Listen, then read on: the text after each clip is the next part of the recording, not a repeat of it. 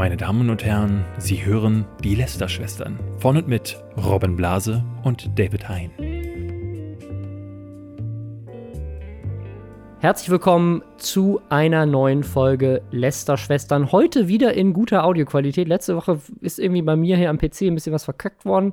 Ich habe jetzt, wir haben neue Technik gekauft. Ja, wir investieren hier richtig. Wir nutzen gerade ein neues Tool, mit dem wir den Podcast synchronisieren in der Zeit. Das ist alles richtig. Wir, inzwischen sind wir voll auf die Quarantäne eingestellt. Wir haben jetzt also technisch alles gelöst, hoffe ich.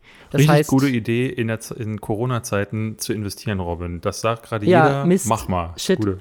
Ja, das, also das ist vielleicht ein Fehler, aber wir, also rein theoretisch, David, müssen wir uns nie wieder sehen wir sind jetzt darauf eingestellt, diesen Podcast für immer von zu Hause aus zu produzieren. Das ist super, ja. Auf, äh, menschliche Kontakte vermeiden muss das Ziel für den für auch ne, für nach der Krise weiter nach sein. Das finde ich eine ganz gute Idee. Äh, ja, hallo äh, und willkommen auch von mir. Wir haben heute tatsächlich eine besondere Folge, weil wir haben nicht nur Gäste da, sondern die Gäste sind da, obwohl ich auch da bin. Das ist, das ist mal ja. was Neues äh, in diesem Jahr. Ähm, wir haben richtig gute Gäste, weil wir hatten tatsächlich letzte Woche ge ja gesagt, so Mensch, es wäre doch schön, wenn wir mal mit äh, Leuten reden könnten, die sich zum Thema Verschwörungstheorien auskennen und schwuppsdiwupps, ich glaube, du hast Nachrichten bekommen, oder? Ja, also viele Leute haben mir Tipps gegeben, aber Grüße gehen besonders raus an Sebastian. Der hat uns nämlich die Pia empfohlen, die ist Psychologin und Expertin im Bereich Verschwörungsideologien. Die hat dann ihre Kollegin, die Katharina, noch dazu geholt, die ist Netzaktivistin, die haben gemeinsam ein Buch geschrieben, das sich genau damit auseinandersetzt. Das hat sogar ein extra Kapitel, das kommt nämlich jetzt erst raus, ein extra Kapitel nur zu Verschwörungstheorien rund um Corona. Ähm, deswegen, also brandaktuell die Expertin ja. schlechthin zu dem Thema. Das heißt Fake Facts Fake Facts und ich möchte hier ganz kurz sagen, nur die besten Bücher da draußen haben das, äh, das Wort Fakt in äh, dem Titel. Findest du nicht auch? Absolut, äh, ja. Absolut, David Hein, Autor des Buches Fakt ab, wolltest du sagen. Ja. Das genau, du hast es mir aus dem äh, Mund genommen, die Worte, die ich sagen ja. wollte. Ja, die, die beiden kommen äh, gleich zu Wort. Außerdem ähm, reden wir noch mal über das Thema, das wir letzte Woche schon angesprochen hatten. Äh, Luna Daku und Adi haben noch mal nachgelegt. Aber und, äh, nicht nur einmal nachgelegt, dreimal nachgelegt innerhalb von einer Woche. Ja. Da ging es richtig ab. Unser Liebling Donald Trump hat wieder was gesagt, aber ich würde sagen, wir kommen als allererstes, wie immer, zu Hashtag Werbung. Der Sponsor der heutigen Folge ist, wie könnte es anders sein, Bookbeat. Denen geht es einfach so gut durch die Lester-Schwestern, dass sie selbst in Zeiten von Corona hauen die die Asche raus. Und äh, aber klar, was willst du auch anders machen? Du hörst jetzt Hörbücher. Eure Gelegenheit, Hörbücher aus allen möglichen Genres. Gerade jetzt, ne, könnt ihr euch wunderschön unterhalten mit allen unterschiedlichen Themen. Und ein Buch, was wir diese Woche rausgesucht haben, ich weiß nicht, ob wir das hier schon mal hatten, aber mir ist es jetzt gerade wieder in den Bestsellern äh, bei Bookbeat, äh, Bestseller, bestgestreamten, äh, bei Bookbeat aufgefallen, nämlich Hätte ich das mal früher gewusst von Joyce Ilk. Mhm. Ähm, das ist nämlich jetzt gerade aktuell, weil der Untertitel ist, was man wirklich im Leben braucht, aber in der Schule nicht lernt. Und das ist sehr passend zu äh, Rezo, ja, der wird auch äh, sicherlich nachher noch mal kurz angesprochen werden. Der hat nämlich mal wieder zerstört mhm. äh, die Schule dieses Mal oder äh, die Kultusministerien. Also, ne, wenn man jetzt nicht in die Schule geht, ähm, zum Beispiel um nicht zum Abitur zu gehen, dann ist das das perfekte Buch. Da lernt man nämlich alles, was man da nicht gelernt hat. Ja, das könnt ihr euch jetzt anhören, aber natürlich auch ganz viele andere YouTuber-Bücher, unterhaltende Sachen. Ähm, wir haben ja hier in diesem Podcast schon tausende Bücher bei Bookbeat vorgestellt, die es da gibt. Also ihr seid wirklich äh, gut ausgestattet. Wenn ihr das einen Monat gratis testen wollt, dann geht das unter bookbeat.de slash Lästerschwestern mit AE oder den Code Lästerschwestern mit AE beim Checkout nutzen und dann, äh, ja, jeder, der sich dieses äh, Audiobuch von Joyce Ilk holt, bekommt übrigens ein Gratis-Tattoo ihres Namens auf den äh, Unterarm dazu. Das wusstet ihr nicht. Da kommt dann jemand bei euch vorbei. Äh, natürlich Social Distancing. Ähm, er versucht euch dabei nicht zu berühren und dann wird losgestochen. Aber das nur so am Rande. Also, falls jetzt durch dieses Interview heute neue, neue Leute auf, dieses, auf diesen Podcast stoßen, Man muss dazu sagen, David Hein hat den Namen von Joyce Ilk auf seinem Unterarm tätowiert. Ja. Das muss, diese Info muss man geben. Das ist das meistgeguckte so, Video von jeder, David. Ja, okay, aber äh, lassen wir das außen vor. Bookbeat. Ja, Bookbeat, das war's. Und jetzt kommen wir zu Leuten, die was gelesen haben. Vielleicht hätten sie sich lieber ein Hörbuch anhören sollen. Äh, nämlich Luna Darko und Adi. Ja. Die Äh, ja, die sind ja in der letzten, in der letzten Folge schon Thema gewesen. Äh, wer die beiden nicht kennt, Luna Darko, äh, ungefähr so 500.000 Abonnenten. Adi äh, macht auch schon sehr lange YouTube, hat unter anderem Faktenvideos. Das ist jetzt im Kontext auch richtig skurril. Ne? Also Adi ist zusammen mit Taddle, sind zwei große YouTuber, mhm. groß geworden, weil er Videos gemacht hat, wo er Fakten vorliest. Ähm, und jetzt dann später aber sehr bekannt geworden, eigentlich noch bekannter vor allem als Mitglied der Band Dead Adam.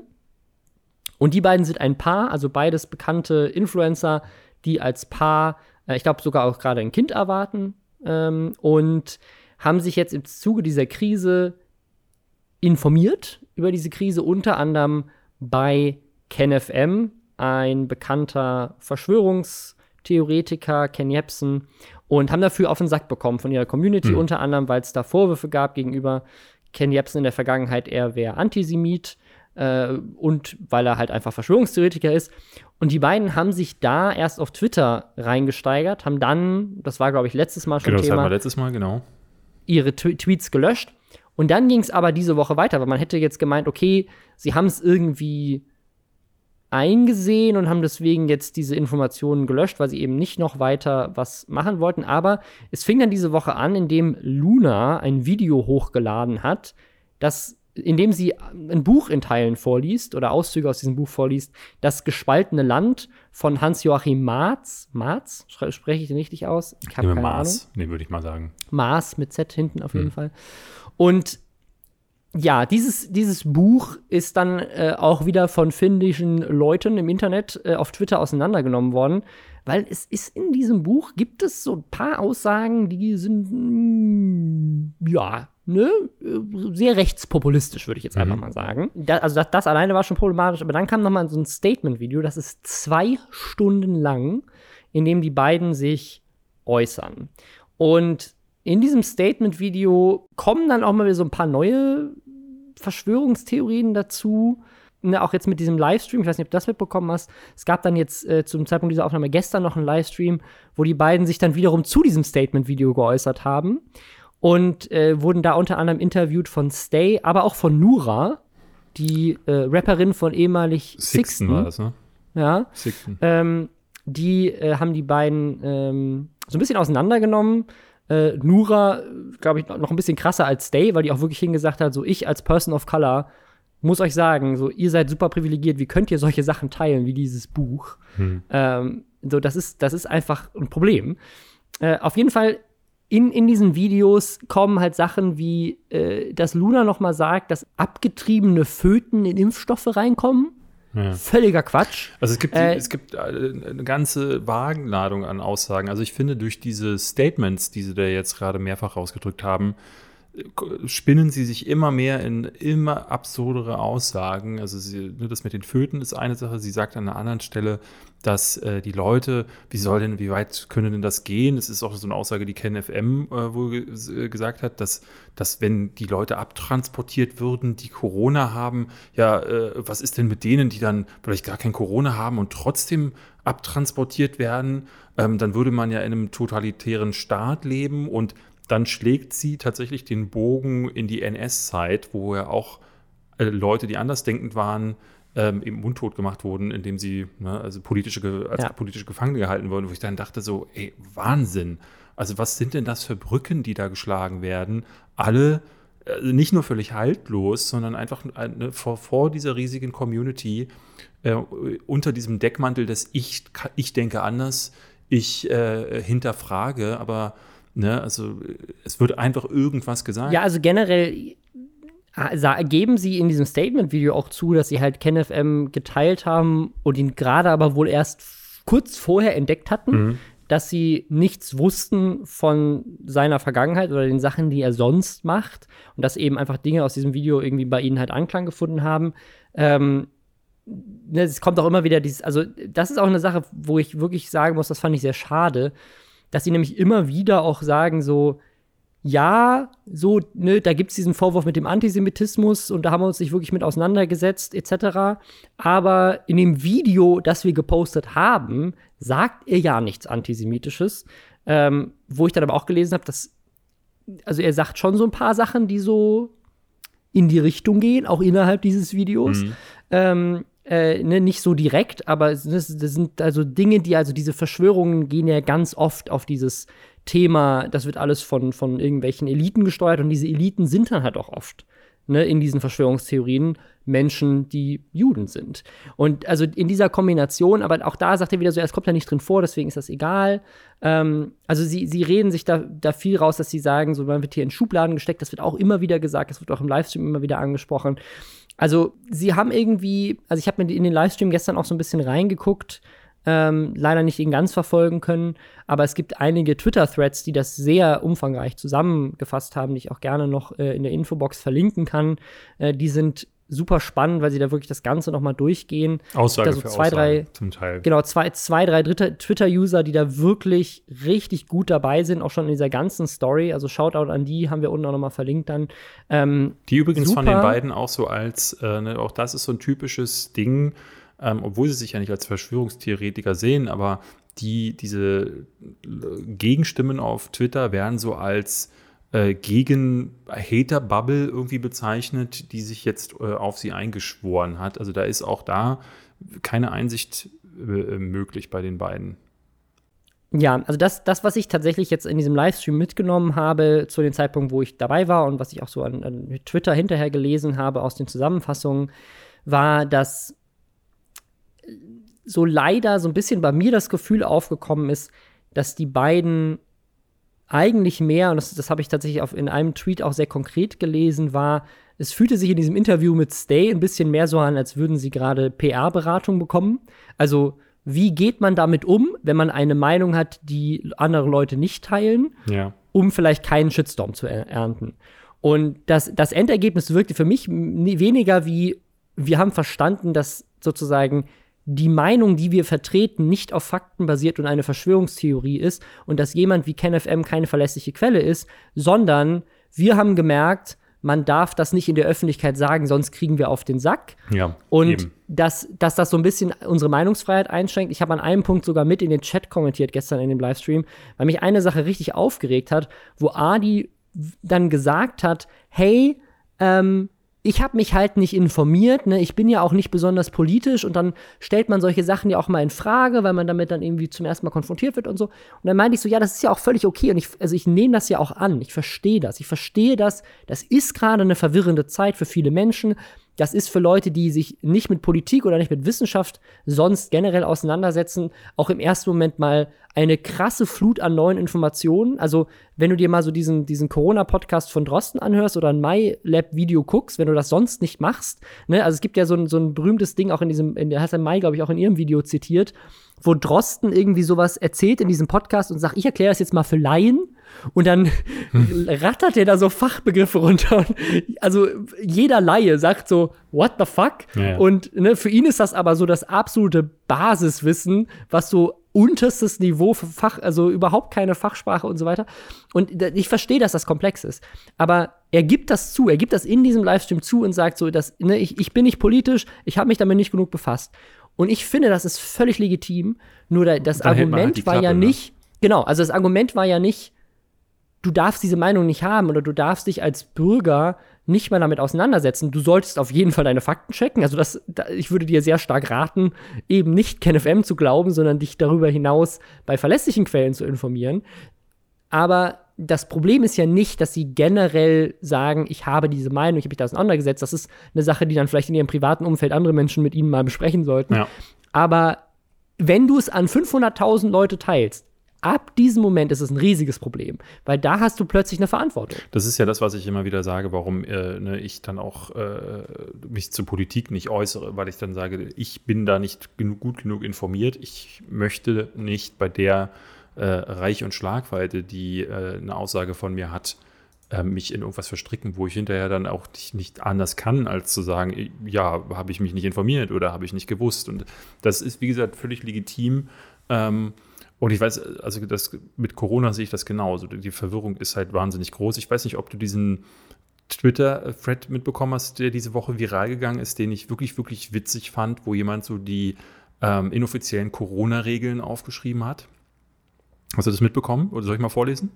Ach so, ja, das, äh, das ist so ein Gag, den ich äh, auch schon als Video gesehen habe und so. Der, der Ja. verbreitet sich gerade auf ganz viele unterschiedliche Weisen. Aber lese es gerne noch mal vor. Die erste Regel ist, Sie dürfen im Prinzip das Haus nicht verlassen, aber wenn Sie es möchten, dann eigentlich schon.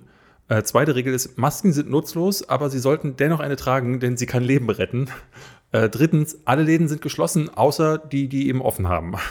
Ähm, und das geht halt, glaube ich, so Ja, ja. 14 Punkte, 15 Punkte äh, weiter. Ich habe tatsächlich dieser Tage auch schon gedacht, ähm, weil ich im Laden stand und mich kurz fragte, warum sind eigentlich die Läden offen, die bis 800 Quadratmeter äh, groß sind? Weil äh, auf kleinerer Fläche ist doch die Gefahr, dass du, ne, dass du, also dass du das problematisch, dass es problematisch wird, dir aus dem Weg Ja. zu gehen oder nicht aus dem Weg zu gehen, viel größer.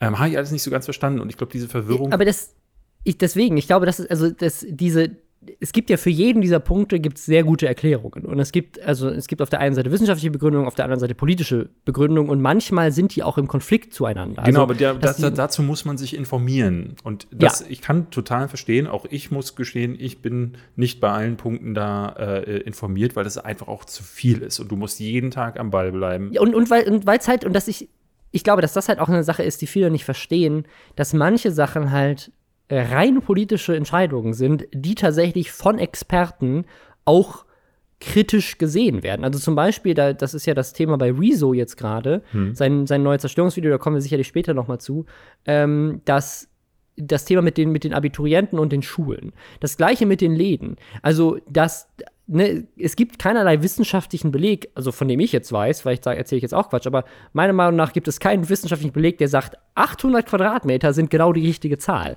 Das, ist, das ist etwas, was das, ne, da, da sind sicherlich viele unterschiedliche Fakten mit reingeflossen, aber im Zweifel auch, ne, und das ist ja eine Sache, die die Politik halt gerade balancieren muss. Deswegen ist es eine schwierige Sache zwischen ich muss auf der einen Seite gucken, dass wir den Bürgern irgendwie eine gewisse Normalität erlauben, ermöglichen, die Wirtschaft nicht komplett zerstören und gleichzeitig Menschenleben retten. Und das ist halt ein Kompromiss. Du kannst nicht alles gleichzeitig machen. Und das heißt, du musst irgendwie die Stellschrauben drehen und da werden sicherlich auch falsche Entscheidungen getroffen. Das weiß man halt nur vorher nicht. Ja, genau. Und man kann halt nur und man kann halt nur auf Experten hören. Und ich finde, da finde ich halt Drosten tatsächlich sehr, sehr cool.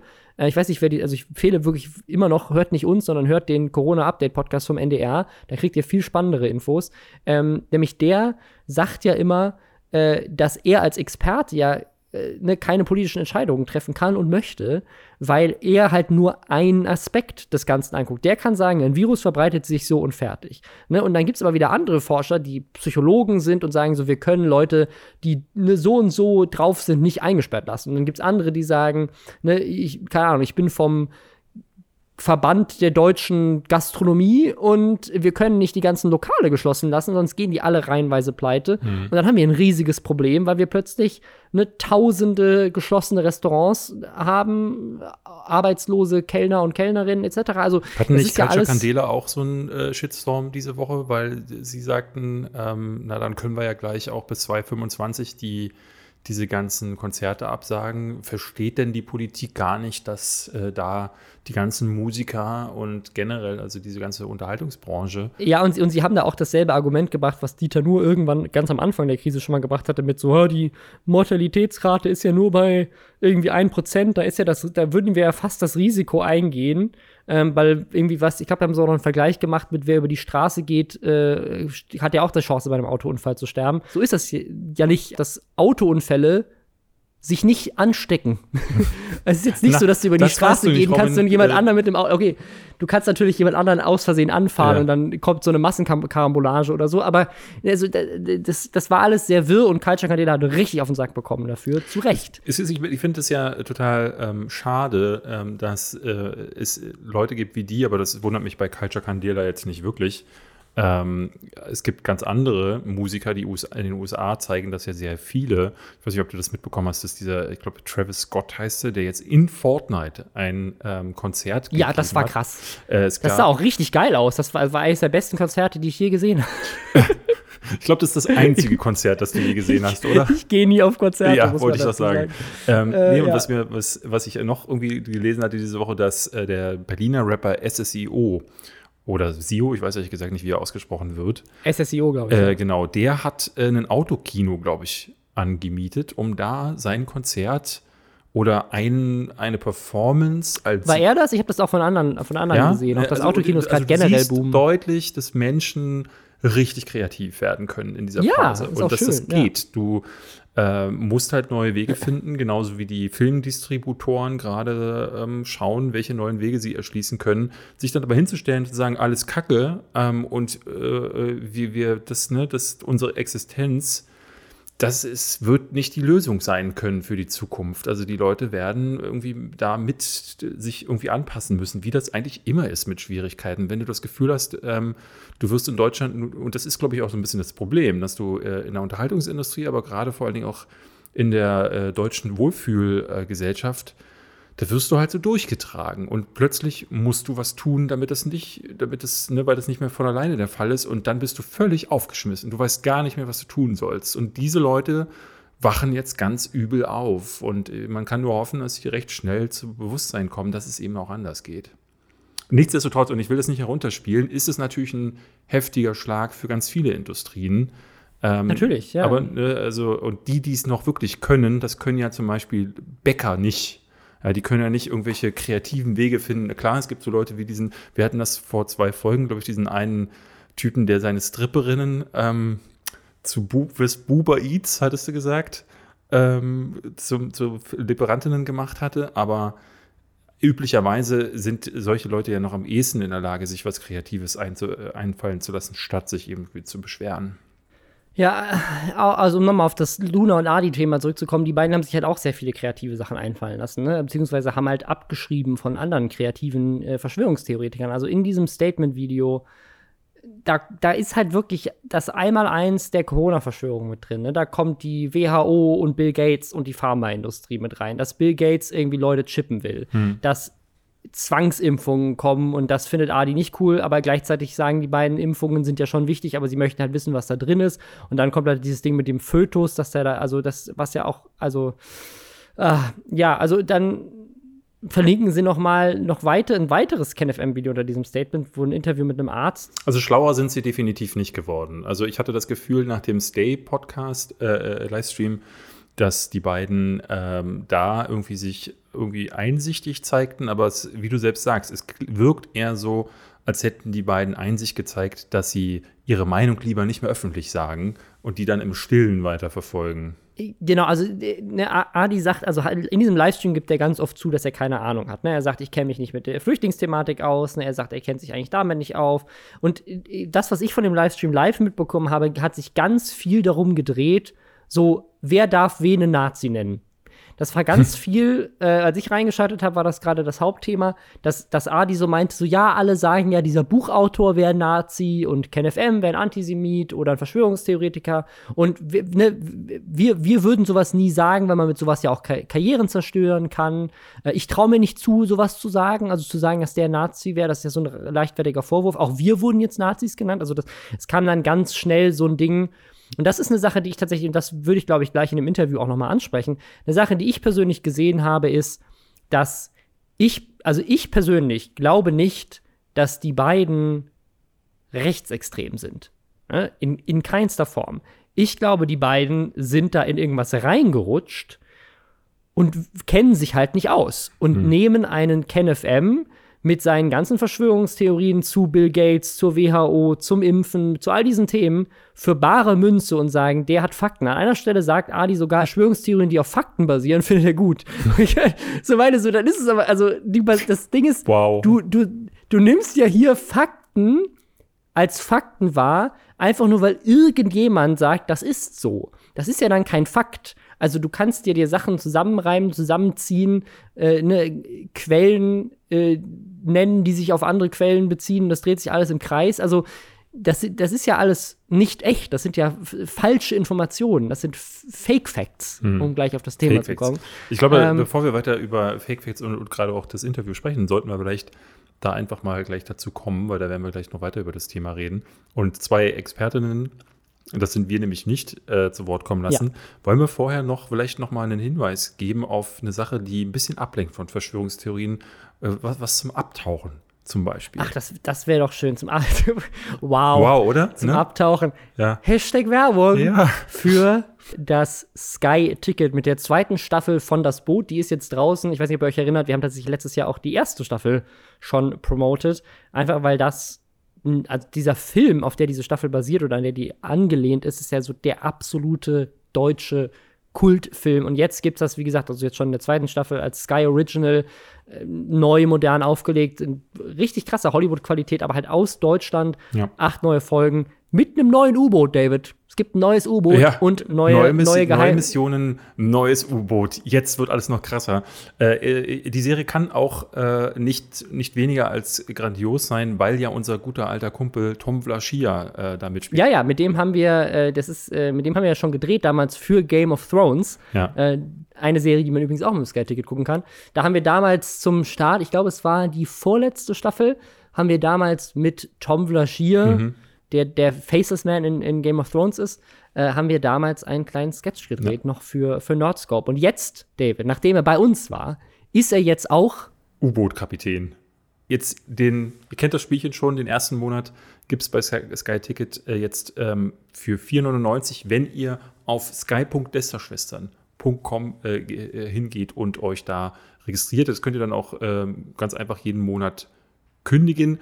Ich könnte mir aber nicht vorstellen, warum ihr das tun solltet, denn da gibt es halt so Sachen wie ne, Westworld, auch immer noch genial, wurde jetzt, glaube ich, die vierte Staffel auch gerade bestätigt, dass die mhm. kommen wird. Chernobyl, die beste Serie der letzten Jahre, wie ich finde. Game of Thrones, ja, äh, hatte leider die letzte Staffel nicht so, aber davor, kam, das muss man auf jeden Fall gesehen haben. Ähm, und die neue äh, Stephen King-Serie, die Outsider die, von der ich auch nur Gutes gehört habe. Ja, wenn ihr das jetzt ausprobieren wollt, könnt ihr einfach euch registrieren, sofort streamen, könnt es easy monatlich kündigen, wenn ihr unter sky.lesterschwestern dieses Mal mit Ä, ne? Wir haben die offizielle Domain mit Ä, Warte, aber nur .com. Ja, ja. Also das ist sky.lesterschwestern.com, aber de hat irgendjemand anders. Die müssen wir noch, ja. müssen wir noch ab, ab, abluchsen. Ja, da äh, könnt ihr euch ein bisschen ablenken. Und jetzt gehen wir über zu unserem Interview. So, jetzt begrüßen wir unsere beiden Expertinnen. Äh, ihr habt ein Buch geschrieben, das heißt Fake Facts, wie Verschwörungstheorien unser Denken bestimmen. Das erscheint jetzt am 29.05. Kann man jetzt vorbestellen. Zwinker, zwinker. Äh, ja, dann äh, stell, stellt euch doch gerne mal äh, selber vor. Ähm, hi, äh, genau, ich bin Pia, ist ähm, forsche seit, ich glaube, mittlerweile sechs Jahren zum Thema Verschwörungsideologien aus einer psychologischen Sicht. Genau, ich bin Psychologin ähm, und beschäftige mich mit der Frage, warum glauben Menschen eigentlich an Verschwörungen und was macht das mit denen? Und habe da verschiedene Forschungsartikel und äh, Studien gemacht und äh, war in internationalen äh, Projekten, wo wir dann gemeinsam uns mit dem Thema beschäftigt haben und habe eben mit Katharina dieses Buch geschrieben. Ja, die Geschichte dieses Buchs ist nämlich eine ganz besondere. Ich habe nämlich Pia besucht. Pia hatte einen äh, Forschungsaufenthalt in Israel, also sie war, hat dort an der Uni ähm, eben an diesem Thema geforscht und habe ich sie besucht und wir haben einen Ausflug gemacht in die Wüste, haben eine Oase besucht und wie das so ist, ähm, erzählt man halt von Dingen, die man gerade macht und da hat mir Pia eben von einer Skala erzählt, wie man die sogenannte Verschwörungsmentalität misst und das fand ich super interessant. Und ähm, da haben wir uns erstmal ein bisschen in die Wolle gekriegt. Also wir haben so drüber diskutiert, ist diese Skala jetzt gut, sind hier Fehler oder nicht? Äh, was sagt so eine Skala eigentlich aus? Und dann habe ich, ähm, haben, sind wir darauf, ja, auf dieser Diskussion sozusagen kleben geblieben irgendwo und haben irgendwann gesagt, so, hey, lass uns doch gemeinsam ein Buch schreiben, wo wir so unterschiedliche Perspektiven zusammenbringen. Ähm, mein Name ist Katharina Nokun. Ich bin ähm, Autorin, ich ähm, bin Netzaktivistin, das heißt, ich befasse mich viel mit Internet, ähm, Fragen wie Datenschutz, aber auch Fake News und Rechtsextremismus. Und da wollten wir diese Perspektiven zusammenbringen, weil man ja auch gerade beobachten kann, dass das Internet ein großer neuer Verbreitungsweg ist für Verschwörungsmythen. Und du hast auch einen Podcast, ne? Ah ja, stimmt. Ich habe einen Podcast und ich bin gerade äh, sehr, sehr, sehr happy, weil der nämlich nominiert wurde für den Grimme Online Award. Und da kann man abstimmen. Das heißt, äh, Zwinker, Smiley, äh, falls ihr Lust habt, bei der Abstimmung ähm, teilzunehmen, wird mich das wahnsinnig freuen. Worum geht's denn da? Was machst du da genau bei dem Podcast? Ja, der Podcast ist so ein ähm, Herzensprojekt. Ich stehe total auf diese öffentlich-rechtlichen Feature-Formate. Das heißt, wo man so einen Erzähler hat und dann gibt's unterschiedliche Interviews und Musik und dann habe ich das quasi selber gemacht. Ja, also ich hab, nehme jedes Mal ein Thema, beispielsweise Rechtsextremismus in Deutschland und interviewe dann ähm, vier, fünf Experten und ähm, suche dann auch noch so ein bisschen raus, was gibt's Interessantes an Vorträgen und mache dann so eine Übersicht über das Thema. Was ist eigentlich das Problem und vor allem auch ganz wichtig, was können wir tun? Ähm, die nächste Folge wird sich darum drehen, wie Menschen durch Technik diskriminiert werden. Das fand ich ganz spannend, weil es Aha. beispielsweise so Algorithmen gibt, die bei Bewerbungssoftware eingesetzt werden, die ein Fable für Männer haben und Frauen dann automatisch mhm. aussortieren. Ah, okay. Du, ihr hattet jetzt beide äh, gerade schon ein Wort genannt, das mir völlig fremd war, nämlich Verschwör eine Skala für Verschwörungsmentalität. Was kann ich mir darunter vorstellen? Also wie misst man denn Verschwörungsmentalitäten auf einer Skala? Von hat, hat mal irgendwas angezweifelt zu, trägt den ganzen Tag Aluhut? Nicht so ganz. Also genau. Ähm, äh, wenn ich in der Psychologie erforschen möchte, warum Menschen an Verschwörung glauben, kann ich das ja auf verschiedene Arten und Weisen machen. So, ne? Ich kann äh, denen einfach verschiedene Verschwörungstheorien vorlegen und sagen, wie sehr glaubst du, dass 9-11 ein Inside-Job war ähm, oder dass der Klimawandel nicht existiert, solche Sachen. Ähm, das ist natürlich dann aber immer schwierig, generelle Aussagen zu treffen, weil vielleicht stimmt diese Person dieser einen Verschwörungstheorie zu, ähm, hm. aber anderen nicht. So. Und deswegen, weil wir in der Psychologie uns ja nicht mit konkreten Dingen beschäftigen, sondern mit der Person dahinter und dem Menschen dahinter, wurden die Verschwörungsmentalitätsskala entwickelt, die so den generellen Glauben an Verschwörungen messen soll. Also wie sehr ist eben Verschwörung überall Witter. Ähm, und das sind dann eher so Sachen wie ähm, die Politiker und andere Führungspersönlichkeiten sind nur Marionetten der dahinterstehenden Mächte oder ähm, genau, also jetzt habe ich natürlich kein gutes anderes Beispiel. genau, ah, ich kann den Geheimdiensten, äh, den kann man äh, auf jeden Fall vertrauen, das ist dann so ein umgekehrtes Item. Also es geht eigentlich so ein bisschen darum, wie bewerte ich Gruppen, die ich als mächtig wahrnehme, was sind meine Reaktionen darauf? Und das ist eben diese Verschwörungsmentalität. Aber es gibt ja immer so auch so, äh, ich habe das Gefühl, dass es, und da kamen wir letzte Woche in der letzten Folge darauf, weil wir äh, beide irgendwie konkludierten, dass es scheinbar auch immer so Strömungswellen gibt. Und dass Corona jetzt gerade, weil es gerade so eine Krisenzeit ist, so eine, eine, ja, ein Umstand ist, der ganz viele Leute äh, wenn ich jetzt tatsächlich von so einer Skala ausgehen würde, die sich vielleicht im Mittelfeld anfinden würden. Ich zum Beispiel bin jemand, ich habe neulich erst den Film JFK geguckt, kennt ihr bestimmt von Oliver Stone. Mhm. Ähm, sehr berühmter Film, auch einer, der halt äh, auch dafür kritisiert wurde in den 90ern, dass er quasi eine Verschwörungstheorie äh, verbreitet. Aber den liebe ich so. Und ich würde von mir auch behaupten, dass ich gerne mich damit auch beschäftige mit Verschwörungstheorien, weil ich sowas dann auch gerne glauben mag. Aber ich würde mich jetzt in Corona-Zeiten nicht hinstellen und sagen, Moment mal, das ist alles eine Verschwörung der chinesischen Regierung, die das abgesprochen hat mit allen anderen, wie man das jetzt tatsächlich hört. Also ich, wir hatten jetzt beide das Gefühl, dass diese Skala dadurch verrückt wird und ähm, aus, aus den mittelstark glaubenden Verschwörungstheoretikern krasse Verschwörungstheoretiker werden. Ja, und auch umgekehrt, dass Leute, die, also das sieht man ja jetzt wirklich sehr konkret, also gerade gerade Leute, die uns beiden als Leute, die sich viel auf YouTube unterwegs finden, mit diesen Themen auseinandersetzen, Leute, die uns schon lange bekannt sind, wie jemand wie, wie KenFM, plötzlich ganz neuen Gruppen an Menschen irgendwie zum ersten Mal auffallen und denken, ah, der sagt ja kluge Sachen, weil der zweifelt an, was gerade passiert. Und dann durch ein so ein Thema, was sie plötzlich irgendwie auf dem Schirm haben, da reingesogen werden. Und meine Sorge ist halt, dass das jetzt nicht nur, also weil alleine nur bei Corona an Verschwörungstheorien zu glauben, ist ja schon relativ gefährlich, wenn man dann rausgeht und potenziell andere Menschen oder sich selber gesundheitlich gefährdet. Aber dass die Leute da reingesogen werden und dann auf Telegram Mitglieder werden etc. und dann da nicht mehr rauskommen und sobald die Krise vorbei ist, sind die da einmal drin und wie kriegt man die dann wieder raus? Also ich weiß nicht, wie, äh, wie, wie ihr das seht. Ist das jetzt sozusagen durch diese, durch diese aktuelle Krise etwas, was man auch wirklich beobachten kann, dass mehr Leute dann plötzlich durch so eine Notsituation da anfällig für werden? Ähm, also prinzipiell gibt es noch relativ wenig Studien, die sich mit äh, der, der, Verbreitung von Verschwörungserzählungen beschäftigen zu Corona. Äh, es gibt eine in den USA und ich habe wirklich dreimal hingeguckt, ob ich das richtig lese. 49 Prozent glauben, das ist menschengemacht. So, wow. Das ist jeder zweite. Ähm, dann gibt es Leute, die glauben, na, das gibt's nicht. Ähm, das sind dann nur so 6%, aber wie gesagt, jede zweite Person in den USA glaubt das. Für Frankreich sind es 26%, für Deutschland habe ich noch keine Daten.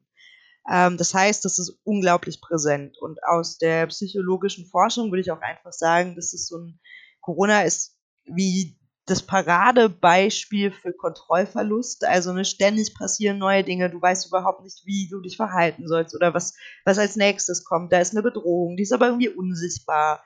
Ähm, Informationen oder die Informationslage verändert sich. Ähm, und in so einer Situation, wo Menschen eben nicht in der Lage sind, objektiv Kontrolle zu erleben, versuchen sie Strategien zu finden, subjektiv das irgendwie zu erreichen. Und äh, Verschwörungserzählungen, also Muster da zu sehen, wo vielleicht auch keine sind, ist halt eben so eine Umgangsstrategie. Das ist dann erstmal so ein Coping-Mechanismus. Ob der sinnvoll oder gut ist, ist natürlich eine Anfrage oder ob sie sich nicht da nicht noch immer stärker in so eine dunkle Welt begeben. Aber erstmal ist das so eine Reaktion, die wir immer beobachten. Und äh, es kann ja auch erstmal eine gesunde Reaktion sein, ne? Also ich finde, ich finde zu sagen, so ich ähm, nutze sowas als Ausgangspunkt, um Dinge vielleicht äh, auf eine andere Art und Weise zu hinterfragen, ist jetzt erstmal per se nicht falsch. Ich glaube, wenn du dann dich in so einen Strudel fallen lässt, aus dem du nicht mehr rauskommst und wo du dann plötzlich anfängst, alles zu glauben. Ich glaube, das ist irgendwann bei, mit Ken Jebsen auch mal passiert. Ich kann mir gut bei dem vorstellen, dass der irgendwann mal so einen Trigger hatte, ist abgerutscht und seitdem ist bei dem alles ganz, äh, ganz schlimm und alles menschengemacht und geplant und die Regierung steckt dahinter. Ja, also ein anderer Effekt, den man noch beobachten kann, ist, dass Menschen dazu tendieren, bei großen Ereignissen immer davon auszugehen, dass es auch eine große Erklärung sein muss. Und das erklärt mhm. auch, warum es beispielsweise so viele ähm, Verschwörungserzählungen rund um den Tod von Prinzessin Diana oder den Tod von Elvis oder auch Jörg Haider in Österreich, ähm, den FPÖ-Politiker, warum so viele Menschen das immer noch verbreiten, obwohl ganz klar ist, ähm, das ist geklärt. Also für viele Menschen passt es beispielsweise nicht zusammen, so okay, Elvis hat Drogen genommen und hatte jetzt nicht so den gesundesten Lebenswandel ist halt die Todesursache gewesen. Viele Leute sagen so, nee, das muss auf jeden Fall, ähm, müssen Außerirdische oder der Geheimdienst gewesen sein. Und glaube ich das, auch. Die Außerirdischen waren es. Auf jeden Fall. Also es, ist, es hört sich absurd an, aber beispielsweise um den Tod von Jörg Haider kursieren dann halt auch so Geschichten, dass äh, das war der israelische Geheimdienst und so weiter und so fort. Und das Problem ist halt eben, dass wir alle diese Veranlagung haben. Also da gab es auch mal eine Studie, da wurde untersucht, ähm, da wurde Leuten erzählt, so ja, ähm, Computer ist gecrashed, ähm, Abschlussarbeit ist futsch ähm, und die, von dieser Abschlussarbeit hängt ab, ne, ob man so überhaupt das an der Uni jetzt zu Ende bringen kann. Also der komplette ähm, Lebenslauf hängt quasi davon ab, wie wahrscheinlich ist es, dass es ein gefährlicher Computervirus war oder war es nicht doch so der Lüfter, der einfach nicht gereinigt wurde.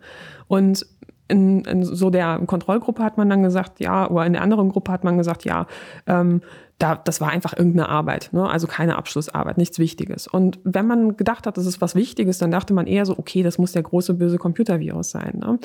Und es gibt viele dieser Studien und ähm, die, die solche Effekte untersucht haben. Das heißt, auch ein Anliegen unseres Buches ähm, war eben, und es hat mich halt auch ähm, so überrascht, muss ich ehrlich sagen, ähm, als ich mich ähm, so das erste Mal damit auseinandergesetzt habe, zu sehen, so hey, wir, wir tragen alle so dieses Gen, sage ich mal, in uns, in bestimmten mhm. Situationen besonders anfällig dafür zu sein. Und das muss man sich auch ganz klar machen, dass es nicht so heißt, es sind die ähm, verrückten Verschwörungstheoretiker oder die dummen Verschwörungstheoretiker. Also zuerst einmal sind die nicht verrückt und die sind in vielen Fällen auch nicht dumm, sondern das ist äh, manchmal so eine Gemengelage auch von unterschiedlichen Faktoren, ähm, die dazu führen, dass Menschen eben so abrutschen.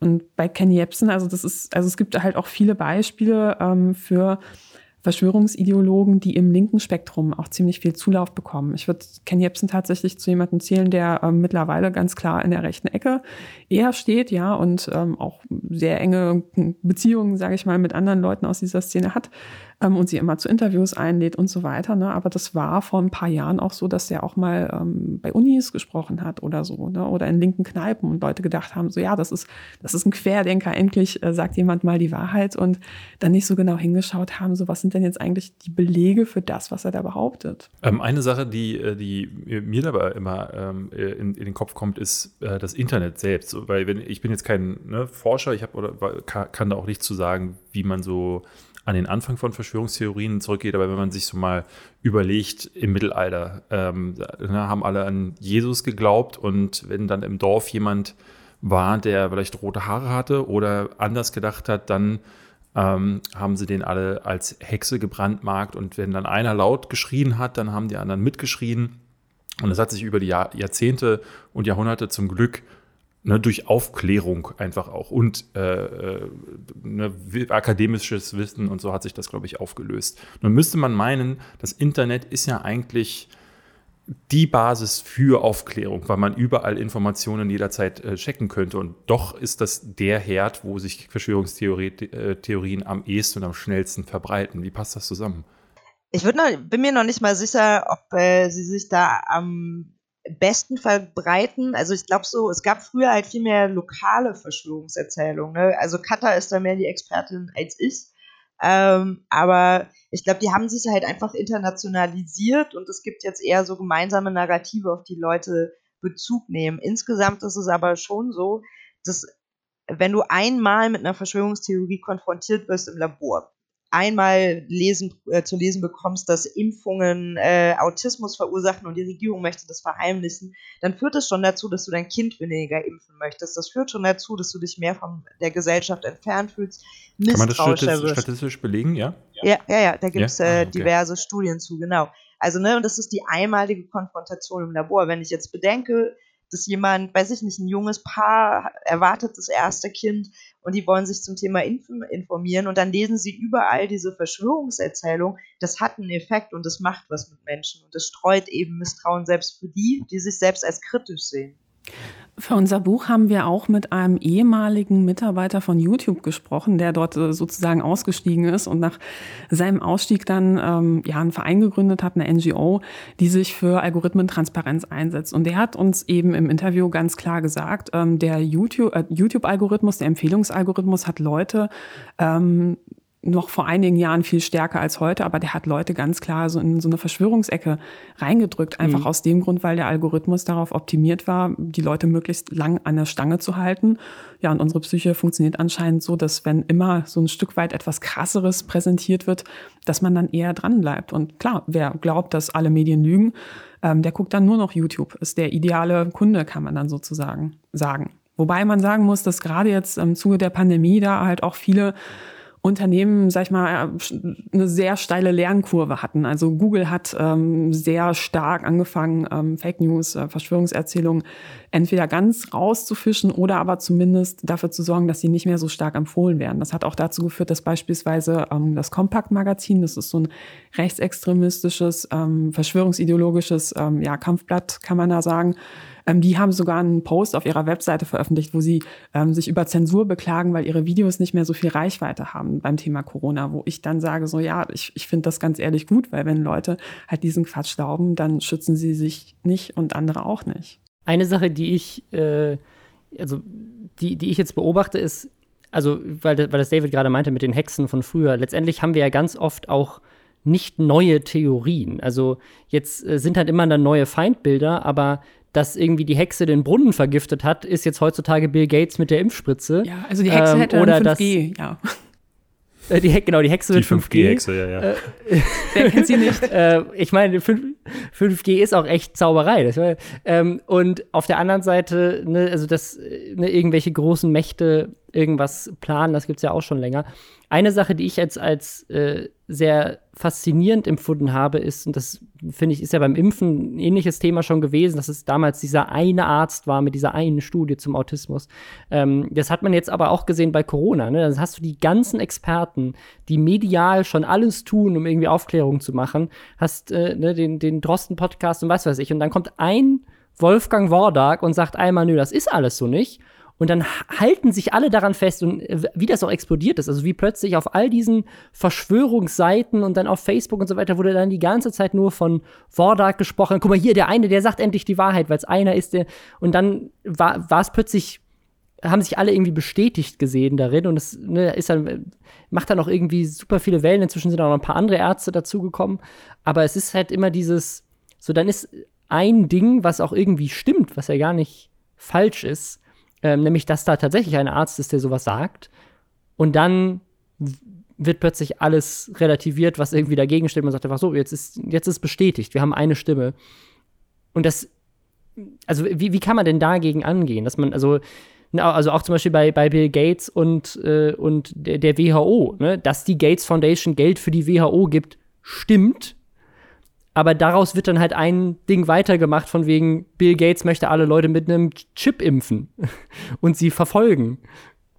Ähm, ich glaube, erstmal muss man sich so ein bisschen bewusst machen, dass wir alle unterliegen so Bestätigungsfehlern, also so Verzerrungen, dass das, was uns besser in den Kram passt, dass wir diese Informationen mhm. auch für glaubwürdiger erachten. Also, ne, es gab jetzt gerade irgendwas von wegen Rauchen hilft äh, oder äh, schützt bei Corona. Ich habe ehrlich gesagt den Artikel noch nicht gelesen. Rauchen. Und, ja, irgendwo Nikotin. Ich weiß Nikotin. nicht, ich äh, will jetzt auch Nikotin war es, ne? Genau. Also, ne, eine Raucherin findet es natürlich besser, diese Information, als hm. wenn Corona, äh, als wenn man als Raucher auf einmal zur Risikogruppe gehört. Ähm, bei Leuten, die an Verschwörungen glauben, gibt es aber nochmal so zwei Besonderheiten. Zum einen, ähm, und das haben wir auch in verschiedenen Studien, also ich mit Kollegen zeigen können, ist, die unterscheiden nicht zwischen Experte und Laie. Normalerweise haben wir so mhm erste Annahme, ne, wer Experte ist, wer eine Expertise hat, den halte ich auch erstmal für glaubwürdiger. Das verschwindet bei Leuten, die stark an Verschwörung glauben, einfach komplett. So, die machen keinen Unterschied zwischen dem Nachbarn und äh, Herrn Drosten. Ähm, und das andere ist, dass der Glaube an Verschwörung kann so ein Bedürfnis nach Einzigartigkeit befriedigen. Und äh, wir haben mein Doktorvater und ich eine Studie gemacht in den USA, wo wir den Leuten erzählt haben, es gibt in Deutschland die Rauchmelderverschwörung, Rauchmelder machen krank, die senden auch Strahlen aus. Ähm, und äh, einmal in der einen Bedingung, also ne, Experiment, man hat immer so verschiedene Bedingungen, haben wir gesagt, eine Mehrheit der Deutschen glaubt es und in der anderen eine Minderheit der Deutschen glaubt es. Normalerweise nehmen Menschen diesen Mehrheitsglauben äh, als Cue, also als Hinweis, dass äh, eine Information stimmt. Leute, die an Verschwörung glauben, glauben aber vor allem der Minderheit.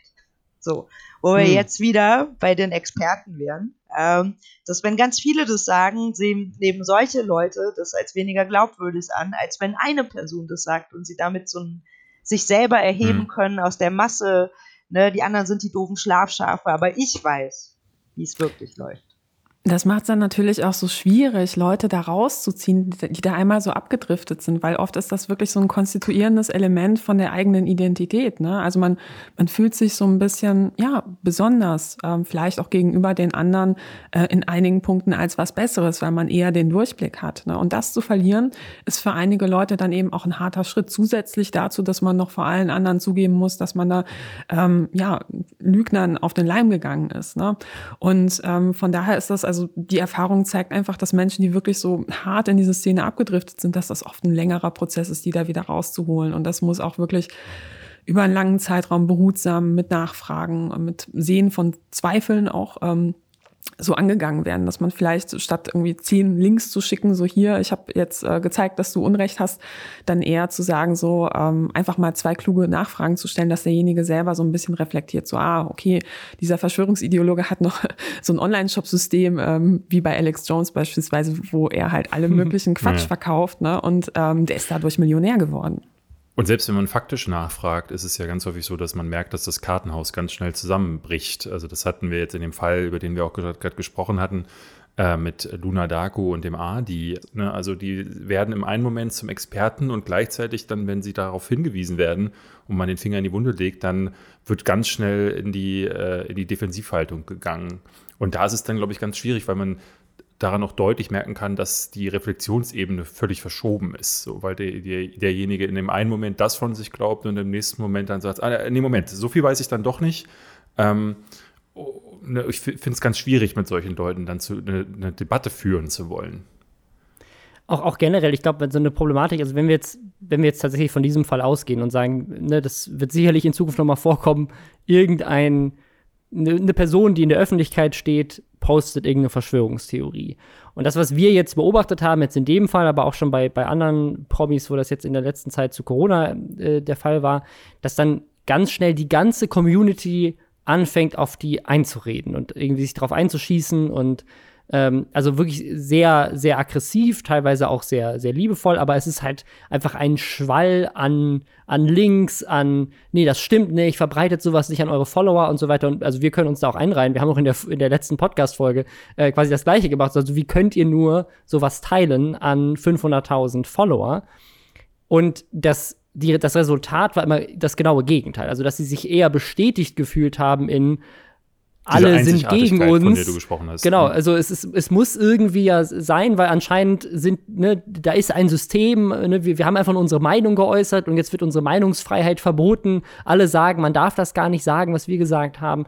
Und dann fühlt man sich irgendwie so in dieser Weltansicht irgendwie äh, genau bestätigt. Also das ist der sogenannte Boomerang-Effekt. Das bedeutet, wenn äh, in einigen Situationen kann das eben dazu führen, also starke Gegenrede, dass man genau das Gegenteil erreicht. Ne? Also man, diejenigen fühlen sich nur bestätigt. Ne? Und das führt auch dazu, dass man schnell auch so in eine Ecke gedrückt wird, so ja, ach, du gehörst zum System oder zu den Systemmedien. Ne?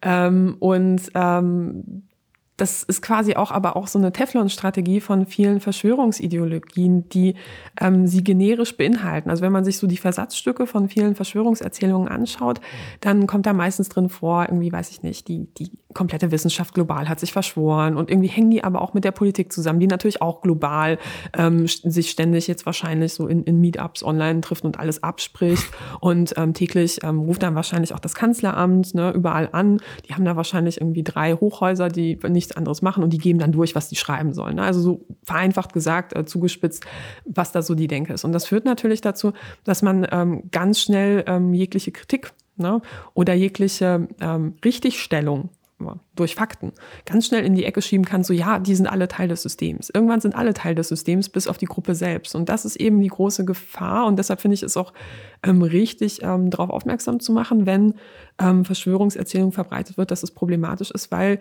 eben das ein Mechanismus ist, der oft von ähm, ja, rechtsextremistischen Gruppen auch so instrumentalisiert wird, dass die Menschen dann irgendwann in so eine Richtung gedrückt werden, so ja, du brauchst dich nicht politisch engagieren, jedenfalls nicht auf normalem Weg, weil das bringt nichts, die Wahlen sind getürkt. Und am Ende von so einem Radikalisierungsprozess kann durchaus dann bei einigen Menschen die Einsicht oder der Glaube stehen, so ja, dann hilft nur noch Gewalt. Ne? Und wenn wir uns die mhm. rechtsextremistischen Attentate der letzten Jahre ähm, anschauen, dann hatten wir da eben viele Personen, die nachweislich an Verschwörungserzählungen geglaubt haben. Vor allem antisemitische ähm, oder islamfeindliche Verschwörungserzählungen. Das heißt, es ist halt nicht so lapidar oder harmlos. Ne? Und das Problem ist eben, dass viele von diesen reichweitenstarken Stars der Verschwörungsszene, die grenzen sich nicht nach rechts ab. Gar nicht. So, ne? Mhm. Das sind halt eher, die laden so Leute dann eher zu sich in den Kanal auf Interviews ein. Und deshalb halte ich das auch für richtig, dann auch eine klare Grenze zu sagen und zu sagen so, hey, warum teilst du sowas? Weil das eben so brandgefährlich ist. Also wäre dein Ansatz tatsächlich, das eher, also eher anzusprechen und zu sagen, mach das nicht? Ich würde unterscheiden zwischen, ist das eine öffentliche Person und ist das, oder ist das jemand im Freundeskreis, ne? Und ähm, okay. wer ist mein Adressat? Wenn ich beispielsweise ähm, zum Thema Klimawandel. Ne? Also jemand postet auf ähm, irgendwie Instagram, kommentiert so, hey, ähm, Klimawandel gibt's gar nicht und so weiter und so fort. Dann ist gegen, öffentliches Gegenargumentieren deshalb wichtig, weil der Adressat nicht derjenige ist, den ich überzeugen will, sondern alle, die stumm mitlesen. Mhm. Ne? Den will ich zeigen, so, hey, das wird hier nicht so stehen gelassen. Deshalb ist Gegenrede wichtig.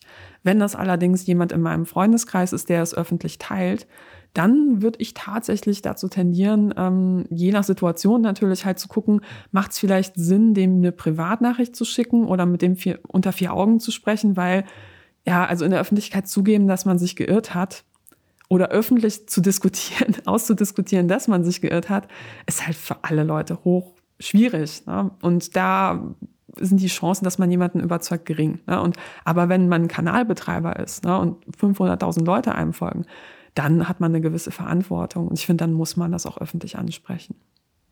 Wir hatten letztes Mal für uns beide irgendwie das Gefühl, dass das liegt wahrscheinlich jetzt eben, eben gerade auch an Corona und an dieser Krise, aber dass Verschwörungstheorien oder diese Art, wie sich auch euer Buch heißt ja Fake Facts, wie sich die, allein die, ne, gibt es das Wort Fake News auch, wie stark das zugenommen hat in unserem äh, Glauben. Ne? Du hast ja mit Donald Trump auch den den Führer quasi eines der mächtigsten Länder der Erde, der äh, sich diese Woche wieder schöne Fauxpas geleistet hat. Da kommen wir gleich im Podcast dazu. Ihr habt sicherlich von der Story mit dem UV-Licht äh, gehört, mhm. unter anderem, wenn man ihn dann in Pressekonferenzen darauf anspricht. Also da steht dann jemand aus den Medien und fragt eine sehr sinnvolle Frage, wie zum Beispiel, warum sagen Sie solche Sachen? Und er sagt dann, Sie, mein Herr, sind Fake News.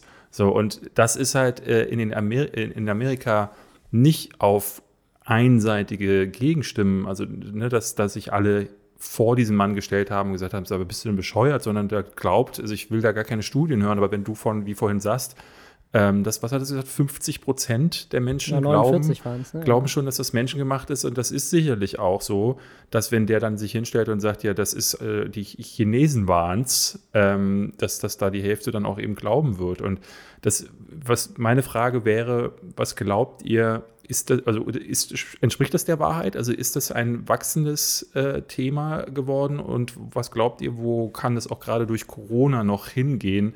Ähm, meine Angst wäre jetzt ja zum Beispiel gewesen, wenn die Regierung wirklich empfiehlt, Tracking-Apps zu nutzen oder die noch stärker zu bewerben, dass dann wirklich die Verschwörungstheoretiker ihren kleinen persönlichen Meltdown erreichen. Ich finde es immer schwierig zu sagen, ob das Ganze, also jetzt mal unabhängig von Corona, ob das Phänomen zugenommen hat oder nicht, weil wir halt einfach echt keine Lang Längsschnittstudien dazu haben. Ähm, ich glaube, was ich wichtiger finde, ist, dass man sich bewusst macht, das gab es schon immer. Also, und es war Mhm. auch schon immer gefährlich. Das hat im Mittelalter schon dazu geführt, dass Juden bezichtigt wurden, äh, die Brunnen vergiftet zu haben während der Pestepidemie und dann es zu zahlreichen Pogromen gab. Das äh, gab's, es gibt schon Studien aus den 80ern, wo es auch Lügenpresse gibt. Also das war schon immer da.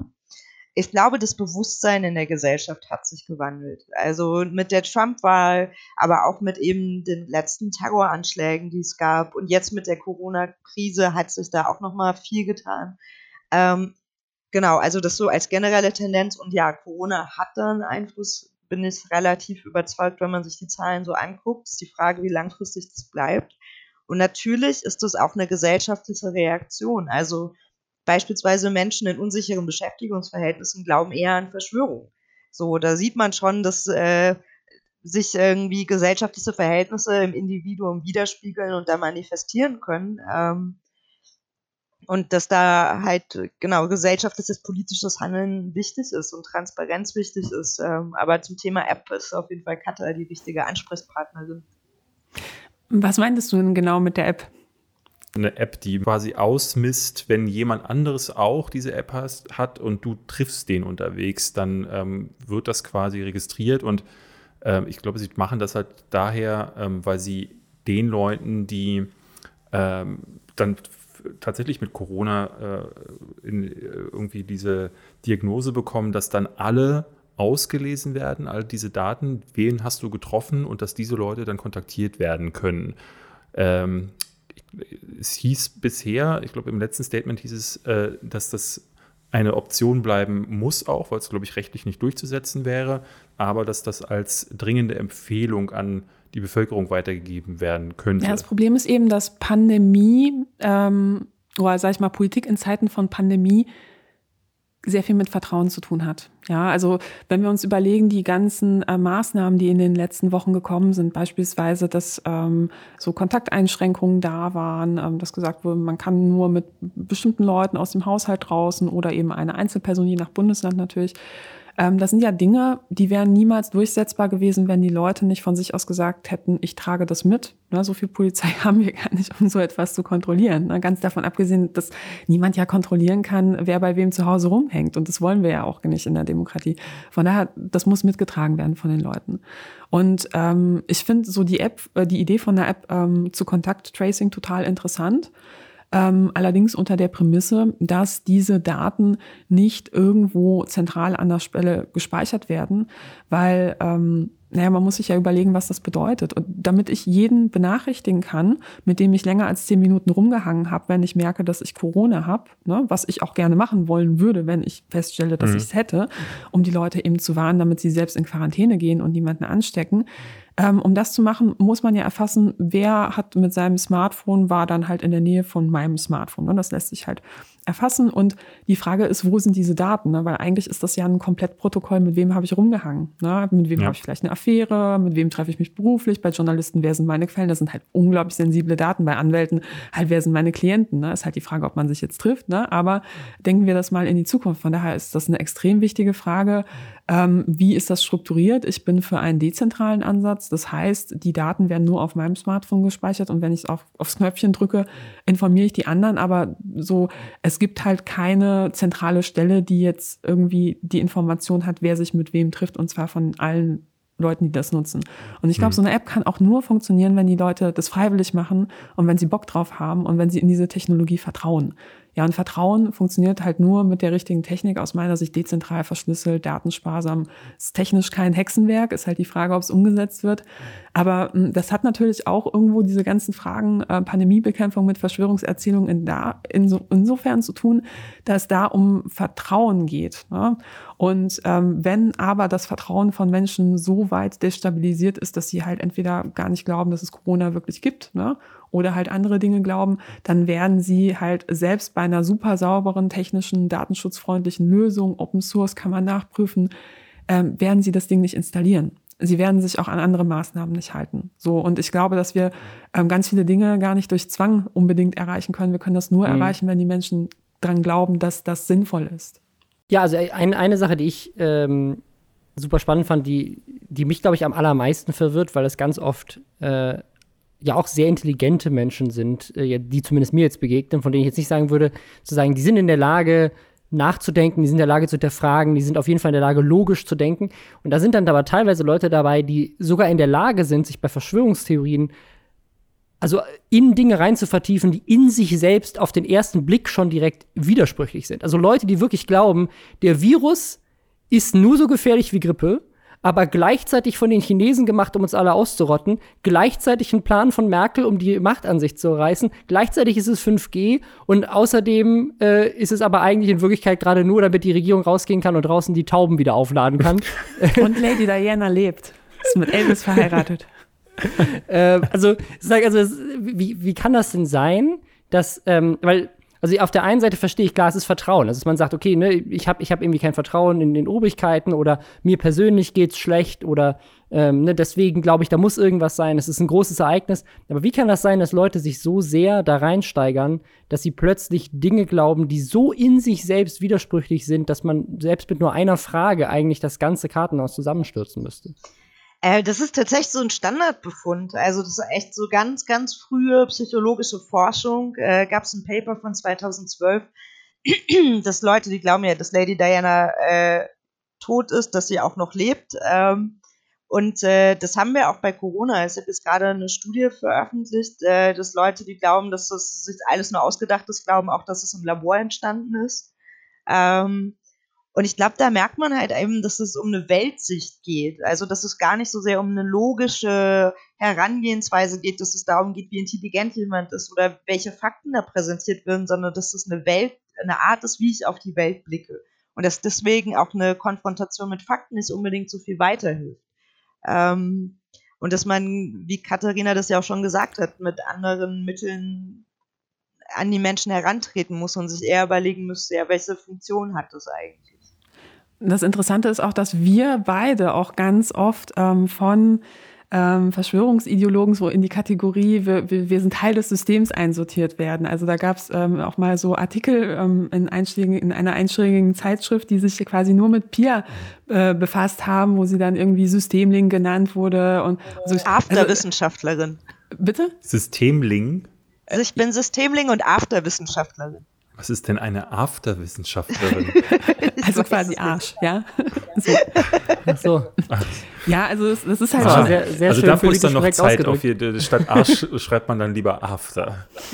Ja, man ist ja vornehm, man ist ja vornehm in der Szene. Ja, ja. ja Nee, aber das ist halt, ähm, am Anfang findet man das noch lustig, ne, bis man dann halt wirklich denkt, okay, die glauben das ja, wirklich. Ne? Also die gucken sich dann Videos durch und gucken, wo sie die, sehen die Pupillen komisch aus und sagen dann so, aha, sie ist doch ein Echsenmensch. Und dann denkt man so, what? Und ähm, gleichzeitig ist es dann irgendwie ja traurig, weil man dann ja, ja. so denkt, eigentlich möchte ich die Leute doch erreichen und sensibilisieren. Aber allein dadurch, dass ich was, dass ich tue, was ich tue, äh, bin ich für die auch schon total unglaubwürdig, weil die sagen, ich bin Teil des Systems.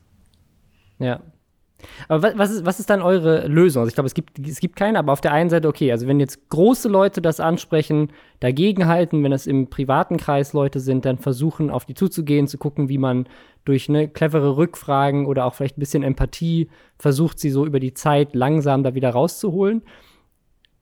Ne, YouTube, dass YouTube irgendwie anfängt zu reduzieren, dass solche Videos promoted werden, aber habt ihr sonst irgendwie, also jetzt ohne euer Buch zu spoilern.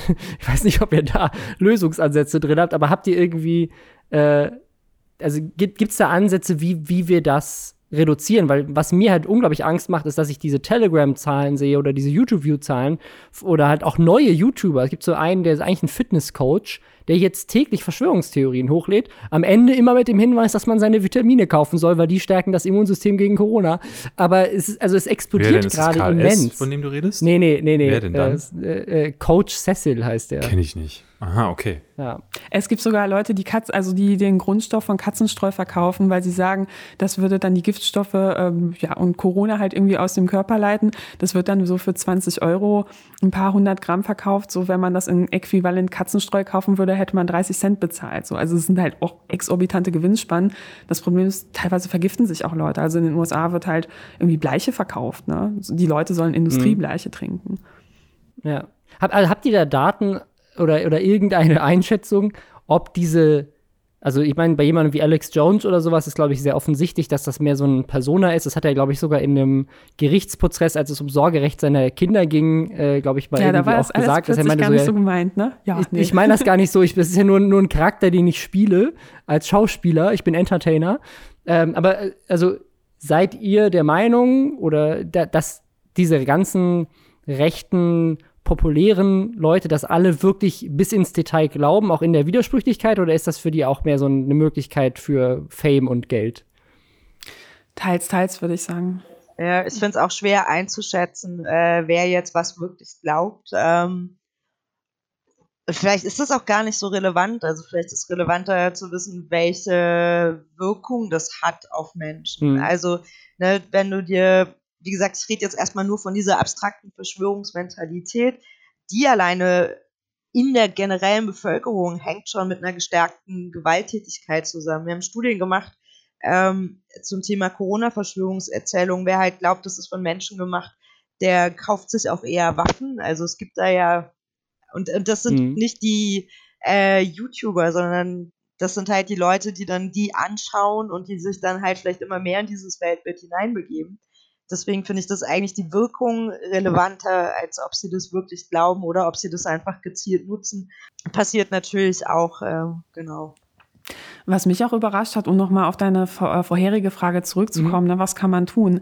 Ähm, ich, ich weiß noch, damals in der Wüste habe ich auch so Pia gefragt, irgendwie, ja, äh, was, was gibt's denn da eigentlich so für, für Stellen, die sich damit befassen? Und, und ne, also wir alle kennen ja dieses Phänomen, dass äh, jeder kennt halt irgendwen aus einem weiteren Umfeld, der ähm, da so Erfahrungen oder Berührungspunkte mit hat. Und ähm, meinte Pia so, ja, es, es gibt keine spezialisierten Beratungsangebote für Menschen, die Angehörige haben, die da so abrutschen. Gibt's nicht. Also ne, es gibt ah, ähm, eine hm. Sektenberatungsstelle, es gibt mobile Beratung, Rechtsextremismus, ähm, wenn es halt eher so Reichsbürger oder so, so Geschichten sind. Ne? Aber es gibt keine spezialisierte Beratung. Und das finde ich halt wirklich ähm, traurig, ja, weil damit auch Menschen natürlich alleingelassen werden und die ähm, Sektenberatungsstellen können da auch nicht alles auffangen. Wobei Herr Doktor, mein Mann denkt, glaubt an Echsenmenschen. Was soll ich tun? Geben Sie ihm einmal diese Pille morgens und abends nach dem Essen. Na, also die Sekten, also man muss dazu sagen, die meisten Sektenberatungsstellen in Deutschland sind ähm, kirchlich. Es gibt in NRW, hm. jetzt neu in Baden-Württemberg und in Berlin eine Sektenberatungsstelle, die nicht kirchlich ist. Und die Beratungsstellen beraten ja eigentlich immer lokal, also das heißt im eigenen Bundesland. Ähm, und die haben das jetzt mittlerweile mit drin. Ähm, das heißt aber, dass für alle anderen Bundesländer es keine Beratungsstellen gibt. So, dass okay. dann halt wirklich ähm, ja, die Leute alleine gelassen werden und äh, nicht wissen, an wen sie sich wenden sollen. Ähm, genau, dass Projekte nicht genug ausfinanziert sind, die halt Bildungsarbeit machen würden in den Schulen. Ähm, wenn man bedenkt, wie es mit der Medienbildung in deutschen Schulen aussieht, das ist ja jetzt auch nicht mhm. immer so großartig bestellt, wenn da es eher noch darum geht, Internet anzuschaffen. Ähm, genau, also da würde ich sagen, das ist einfach keine, es gibt nicht so eine schnelle Lösung, aber wir müssen uns halt damit auseinandersetzen, ähm, wie Menschen Informationen verarbeiten, woran ich erkenne, was eine gute Quelle ist, was ist wahr, was ist falsch. Also das stellt glaube ich, die Gesellschaft insgesamt vor eine Herausforderung. Also mhm. wir es auch hatten, äh, Diskussionen mit Verschwörungstheoretikern, wenn ich über 9-11 diskutiere, ich weiß ganz viel nicht. Also wenn ich da, ich kriege ja auch immer riesenlange Linklisten zugeschickt. Ich kann die meisten scheinbaren Berichte zu irgendwelchen Hitzequellen und so einfach nicht bewerten. Ich bin keine Ingenieurin. Ähm, das heißt, man verlässt ja dann selber ganz schnell auf sicheres Terrain. Und selbst schon bei Impfungen. Also ich kann Studien lesen, aber ich bin jetzt keine Impfexpertin. Da wird es ja auch schon wieder schwierig, ne? Ja, also was ich vor dem Hintergrund nochmal ähm, spannend fand, ist, es gibt ja dieses Computerspiel ähm, Plague, ne? Ähm, ich glaube, Plague, mhm. ja. Ähm, da Plague geht's Inc, ja, Genau, da geht es halt um eine Pandemie, ne? Also man spielt quasi so ähm, das, das Virus, das sich jetzt global verbreiten will und man möchte auch Madagaskar erreichen und so weiter. Und da haben die Spieleentwickler gesagt, so ja, ähm, wir möchten da halt andere Modi, sag ich mal, einbauen und es gibt halt einen Fake News Modus, wo man beispielsweise selber gucken kann, wie ähm, gestalte ich halt Fake News, dass sie sich optimal viral äh, global verbreiten und die Spieleentwickler haben jetzt auch angekündigt, dass sie jetzt einen neuen Modus äh, machen wollen, wo es halt auch um eine Bekämpfung von der Pandemie geht. Und da spielen halt eben auch ähm, so in diesem Themenkomplex natürlich Verschwörungserzählungen eine total große Rolle, ne? weil ja klar, selbst wenn ich eine Impfung habe, ähm, wenn die Leute glauben, ähm, impfen, das sind Chips von Bill Gates, so dann machen die das halt nicht. Ne? Und ich finde, also es gibt auch so spielerische Ansätze. Es muss halt auch nicht so drüge Bildungsarbeit sein, sondern eigentlich, wenn ich mir vorstelle, wenn ich in der Schule gewesen wäre und es gibt so ein Modellprojekt, wo man selber sich eine Verschwörungserzählung ausdenken kann, so die möglichst irgendwie viele Versatzstücke haben muss, dass sie bei Leuten verfängt. Das hätte mir total viel Spaß gemacht und dann hätte man zusammen reflektiert, so hey, ähm, so was, was für Effekte spielen eine Rolle, dass, dass Leute das jetzt glauben. Und ich glaube, wenn man das einmal selber durchgespielt hat, dann ähm, wird man auch solche Sachen in Zukunft anders wahrnehmen. Ja, da gibt es diese äh, britischen Psychologen, die haben auch ein Spiel, ich glaube, es hieß Bad News. Äh, Katha, korrigiere mich, wenn ich falsch liege. Ähm, genau, und äh, die haben das entwickelt auf Englisch, es gibt es aber auch auf Deutsch. Dann kann ich selber so Fake News generieren und muss gucken, wie die erfolgreich werden. Und die haben das dann in Klassen getestet und das führt tatsächlich dazu, dass äh, die Kids besser in der Lage waren, Fake News zu erkennen, besser waren, in der Lage waren, die zu verstehen und denen auch weniger auf den Leim gegangen sind. Also es gibt da echt coole Sachen. Ja, also zocken im Unterricht auf jeden Fall unser Ding. Nee, aber das, das, also es gibt halt wirklich coole Konzepte einfach. Okay, also das heißt mehr, mehr Medienpädagogik in den Schulen, vielleicht ein Appell an die Bundesländer, tatsächlich eine Verschwörungsberatungsstelle einzurichten. Also ich habe das selber auch schon gemerkt. Also nachdem wir in der letzten Folge darüber gesprochen haben oder auch in den Folgen davor schon, mir haben mehrere Leute auf Instagram geschrieben und meinten, hey, hast du einen Tipp? Meine Mutter oder mein Vater oder irgendjemand, ne, der fängt an, das auch zu glauben, postet das auf Facebook, ich weiß nicht, wie ich damit umgehen soll. Wie, was kann ich da machen? Ähm, und ich glaube, dass tatsächlich sehr viele Leute sich da alleine fühlen. Also wir waren ja schon darunter, dass wir gesagt haben, so wir wissen jetzt auch nicht ehrlich gesagt, wie man damit umgeht, weil alles, was wir irgendwie bisher gemacht haben, hat nicht funktioniert. Ähm, also das finde ich einen spannenden Ansatz, dass man da sagt, okay, Appell an die äh, jeweiligen Landesregierungen, da irgendwie lokal eben Dinge einzurichten, weil ich glaube, gerade gerade jetzt vielleicht wichtiger als je. Das dauert natürlich tausend Jahre, bis sowas passiert, aber finde ich einen guten Ansatz. Aber es geht ja auch nicht weg, das Thema. Wer an eine Verschwörungserzählung glaubt, der hat ja auch eine höhere Affinität, an andere Sachen zu glauben. Ne? Erst glaubt man halt, ja. es gibt Corona nicht oder Bleiche hilft gegen Corona oder Katzenstreu und dann im nächsten Moment hat derjenige vielleicht Krebs und will sich nicht behandeln lassen, sondern will lieber Zuckerkügelchen schlucken. Ne? Also es kann ja. halt wirklich ja. ähm, krasse Folgen haben und äh, wir haben auch mit einer Betroffenen gesprochen, deren Schwester ist halt so in diese Gesundheitsverschwörungsecke äh, abgerutscht und ähm, die hat halt wirklich Angst davor, dass, äh, dass ihre Schwester stirbt, ne? weil sie erkrankt ist und die, die mhm. wollte sich nicht behandeln lassen. Gut. Ich denke, damit haben wir jetzt haben wir, haben wir relativ großen Überblick gewonnen. Ähm, danke auf jeden Fall für eure äh, Einblicke. Ähm, Fake Facts heißt das Buch. Wann kommt das? 29.05.? Genau. 29. Mai, genau. Ist schon okay. vorbestellbar. Mittlerweile dürft ihr ja wieder in Buchhandlungen gehen, um das sogar selbstständig zu kaufen. Aber immer Wenn sie unter 800 Quadratmeter haben. Ja, ja. Nur dann. Im, und ab Montag mit Gesichtsmaske. Ja, ich, im Mediamarkt habe ich gesehen, im Mediamarkt habe ich gesehen, musst du einen Korb in die, in die Hand nehmen. Also ich bin gestern in den Mediamarkt gegangen und dann gab man mir einen Korb und ich meinte, nee, nee, ich will nur gucken. Und er so, doch, du musst den nehmen. Also man muss im Mediamarkt Körbe in die Hand nehmen, die vorher von einem extra Mitarbeiter alle wieder desinfiziert werden. Und ich habe nicht verstanden, bis jetzt nicht, warum. Was ist der Trick? Die, die, die haben die Anzahl der Körbe limitiert. Es gibt nur x Körbe und sie gucken dadurch, dass nicht quasi mehr Leute drin sind, als drin sein dürfen. Ah, okay, man könnte aber auch zählen. Aber gut. Das ist schwierig, ja, weil du weißt ja dann nicht, wann die Leute raus sind und so. Okay, na gut, ja. lassen wir das. Danke euch beiden, dass ihr Pia und Katharina, dass ihr da wart. Ähm, genau. Ansonsten hört vielleicht noch den äh, Denkangebot-Podcast, wenn ihr einen Podcast hören wollt, der tatsächlich auch Preise gewinnt. Yay. Äh, nicht uns. vielleicht Preise gewinnt, genau. Oder überhaupt nominiert Preise. wird. Das haben wir eben auch noch nicht geschafft. Ja, gut, danke euch beiden. Euch wir machen jetzt mit unseren Themen weiter. Ja, vielen Dank und äh, ja, bleibt gesund und danke für eure Arbeit. Vielen Dank für die Einladung. Danke, mach's gut. So, Robin, äh, wir waren bei Verschwörungstheorien und wir waren auch gerade auch bei dem Mann, der nichts anderes kann, als äh, äh, Bullshit zu reden. Und diese Woche hat er was gesagt. Ich sah, lag da, als ich das las und dachte kurz, Moment, wo steht da jetzt The Onion? Ähm, du ja. hattest mir auch noch einen Link geschickt, der auch, das, das, das musste Satire sein, aber nein. Also, aber es ist, also es ist, also es ist wirklich, also bei Donald Trump habe ich ja schon öfters gedacht, das ist ein Gag. So, ne, das kann, das kann nicht ernst sein. Aber jetzt haben wir wirklich den Punkt erreicht, wo also das, das ist ein ganz anderes Level. Also das ist, das ist so skurril, dass das ist, wir leben in einem Paralleluniversum. Irgendwas ist passiert vor so ein, zwei, drei Jahren, vielleicht auch einfach 2012, als die Welt untergegangen ist mit dem Maya-Kalender, um hier mal eine Verschwörungstheorie reinzuwerfen. Ja. Da ist irgendwas, wir sind plötzlich in so einem Paralleluniversum, wo also die ganze Zeit Gegenteiltag ist. Weltweite Pandemie und was empfiehlt uns Donald Trump? Donald Trump weiß ganz genau, dass es ne, Sonnenlicht oder generell Hitze, dass seine Berater, ähm, vor allem die medizinischen Berater, die haben ihm so ein paar Tipps gegeben. Und zwei Dinge sind auf jeden Fall hilfreich, nämlich Hitze äh, und Hitze, wir, wir wissen es alle, wird auch unter anderem durch Sonnenlicht ausgelöst. Ja. Und Desinfektionsmittel bzw. Bleiche helfen auf Oberflächen, ähm, den Virus schneller abzutöten.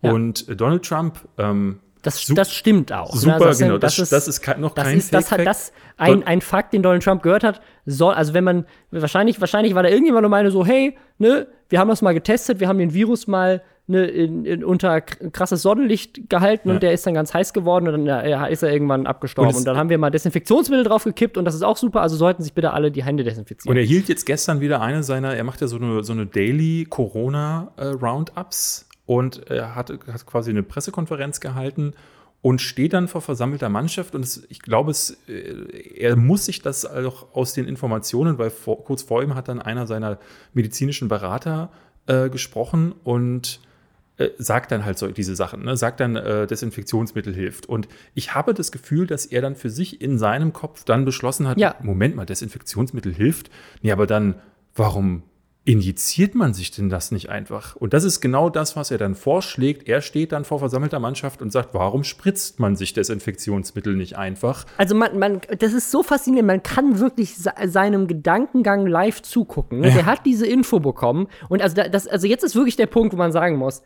Wer noch glaubt, Donald Trump wäre mental voll da und generell überhaupt in irgendeiner Form intelligenter Mensch. Da sitzt jemand, der kriegt die Info, hey, wir haben gemerkt, Sonnenlicht schwächt den Virus, vielleicht ist das eben, keine Ahnung, vielleicht ein gutes Zeichen für den Sommer oder sowas, ne? Das ist, äh, ne, ne, also auch da sind ja Wissenschaftler sich uneinig. Und an der anderen Seite, Desinfektionsmittel ist super wichtig, wir sollten den Leuten sagen, sie desinfizieren ihre Hände. Und Donald Trump steht da und dreht sich um zu seiner Ärztin und sagt so, ja, eine Sache, die wir ja auch mal testen können, ist, dass wir Leute mit so richtig starkem UV-Licht bescheinen oder vielleicht sogar das Licht unter die Haut kriegen. Wir können ja gucken, das, das ist ja eine Sache, die Sie mal testen könnten, ja, oder? Ja. Wir könnten ja mal gucken, ob wir das Licht unter die Haut bekommen. Oder Desinfektionsmittel, das könnten wir doch auch mal spritzen. Ne? Ja. Der Virus ist ganz krass in den Lungen. Vielleicht spritzen wir da einfach mal Desinfektionsmittel rein, dann geht er weg.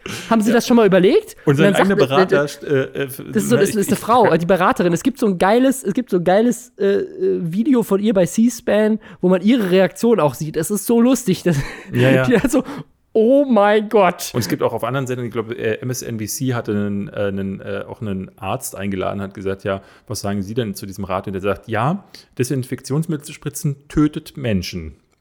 Das ist kein guter Vorschlag. Und äh, er sagt es ja auch so, ähm, als äh, er, er, hat gleich so diesen Fail-Safe mit ah. eingebaut, weil er sich selber nicht sicher ist, sagt er dann im, äh, in seinen Aussagen immer wieder so Sachen, ja, also ne, sie werden jetzt vielleicht sagen so, hm, könnte vielleicht nicht funktionieren, aber ja. äh, sie sollten es vielleicht mal testen. Ähm, ich glaube, er, er sagt, It, it, it, it'd be interesting to check that. It'd be, it'd be, und dann sagt er, er sagt dann auch noch, das ist so dieses typische Trump-Ding, I'm not a doctor, but I'm like a person who has a very good you know what. Und normalerweise sagt er da immer, has a very good brain. Ja, also er sagt ja, Ja. immer, ich bin super intelligent, ja, ich kenne mich damit aus, ich bin ein super Brain. Ja. Und deswegen habe ich jetzt, habe ich, also ich bin jetzt der erste Mensch, der gerade auf die Idee gekommen ist. Das sollten die Erden, das ist wirklich so. Also er, man, man denkt, also Donald Trump denkt von sich selber, er hätte gerade eine super krass gute Idee gehabt, nämlich dass Desinfektionsmittel ja Viren abtötet. Also wäre es doch mal super klug, einfach mal zu testen, was passiert, wenn man einem Menschen Desinfektionsmittel spritzt, weil das wird ja den Virus töten. Ja. Also äh, äh, und dann sagt er, weil er hat ja so ein gutes Hirn, dass er da drauf gekommen ist. Ja. Es ist also es ist wirklich so, das ist also wenn das wenn das jetzt so ein, es gab ja diverse Bücher schon äh, dazu, wo äh, ne, Insider aus dem Weißen Haus solche, solche Sachen erzählen und so weiter. Und Donald Trump hat ja super lange auch keine Pressekonferenzen mehr gegeben und macht das jetzt gerade bei, bei der Corona-Krise täglich. Und jetzt, jetzt ist wirklich ein Punkt, es gibt Video-Footage.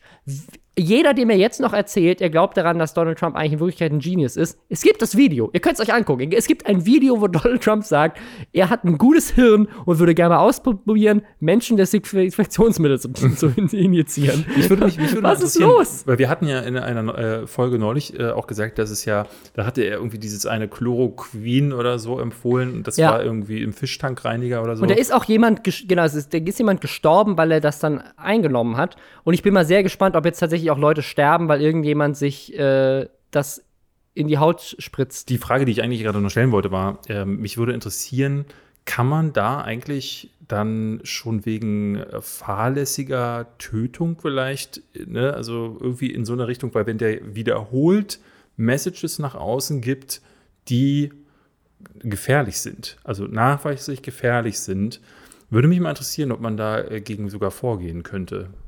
Also es gab das Gerücht, dass Fox News, die ja ähm, so der Donald Trump-Sender in den USA sind, dass die Angst bekommen haben an einem gewissen Zeitpunkt. Da gab es wohl so ein geleaktes Dokument, wenn ich das richtig in Erinnerung habe, wo gesagt wurde, ui, es könnte sein, dass wir verklagt werden, weil wir in den Medien diesen Virus krass runtergespielt haben für lange Zeit. Und halt auch teilweise haben die ja behauptet, es wäre eine Lüge der Demokraten, um Donald Trump von der Wahl zu stürzen. Ja, genau. Ähm, und solche Aussagen und dass dann Leute vielleicht rausgegangen wären und gesagt haben, es ist ja alles nicht echt, dann an sich angesteckt haben und gestorben sind, weil viele Fox News-Zuschauer sind leider auch sehr alt.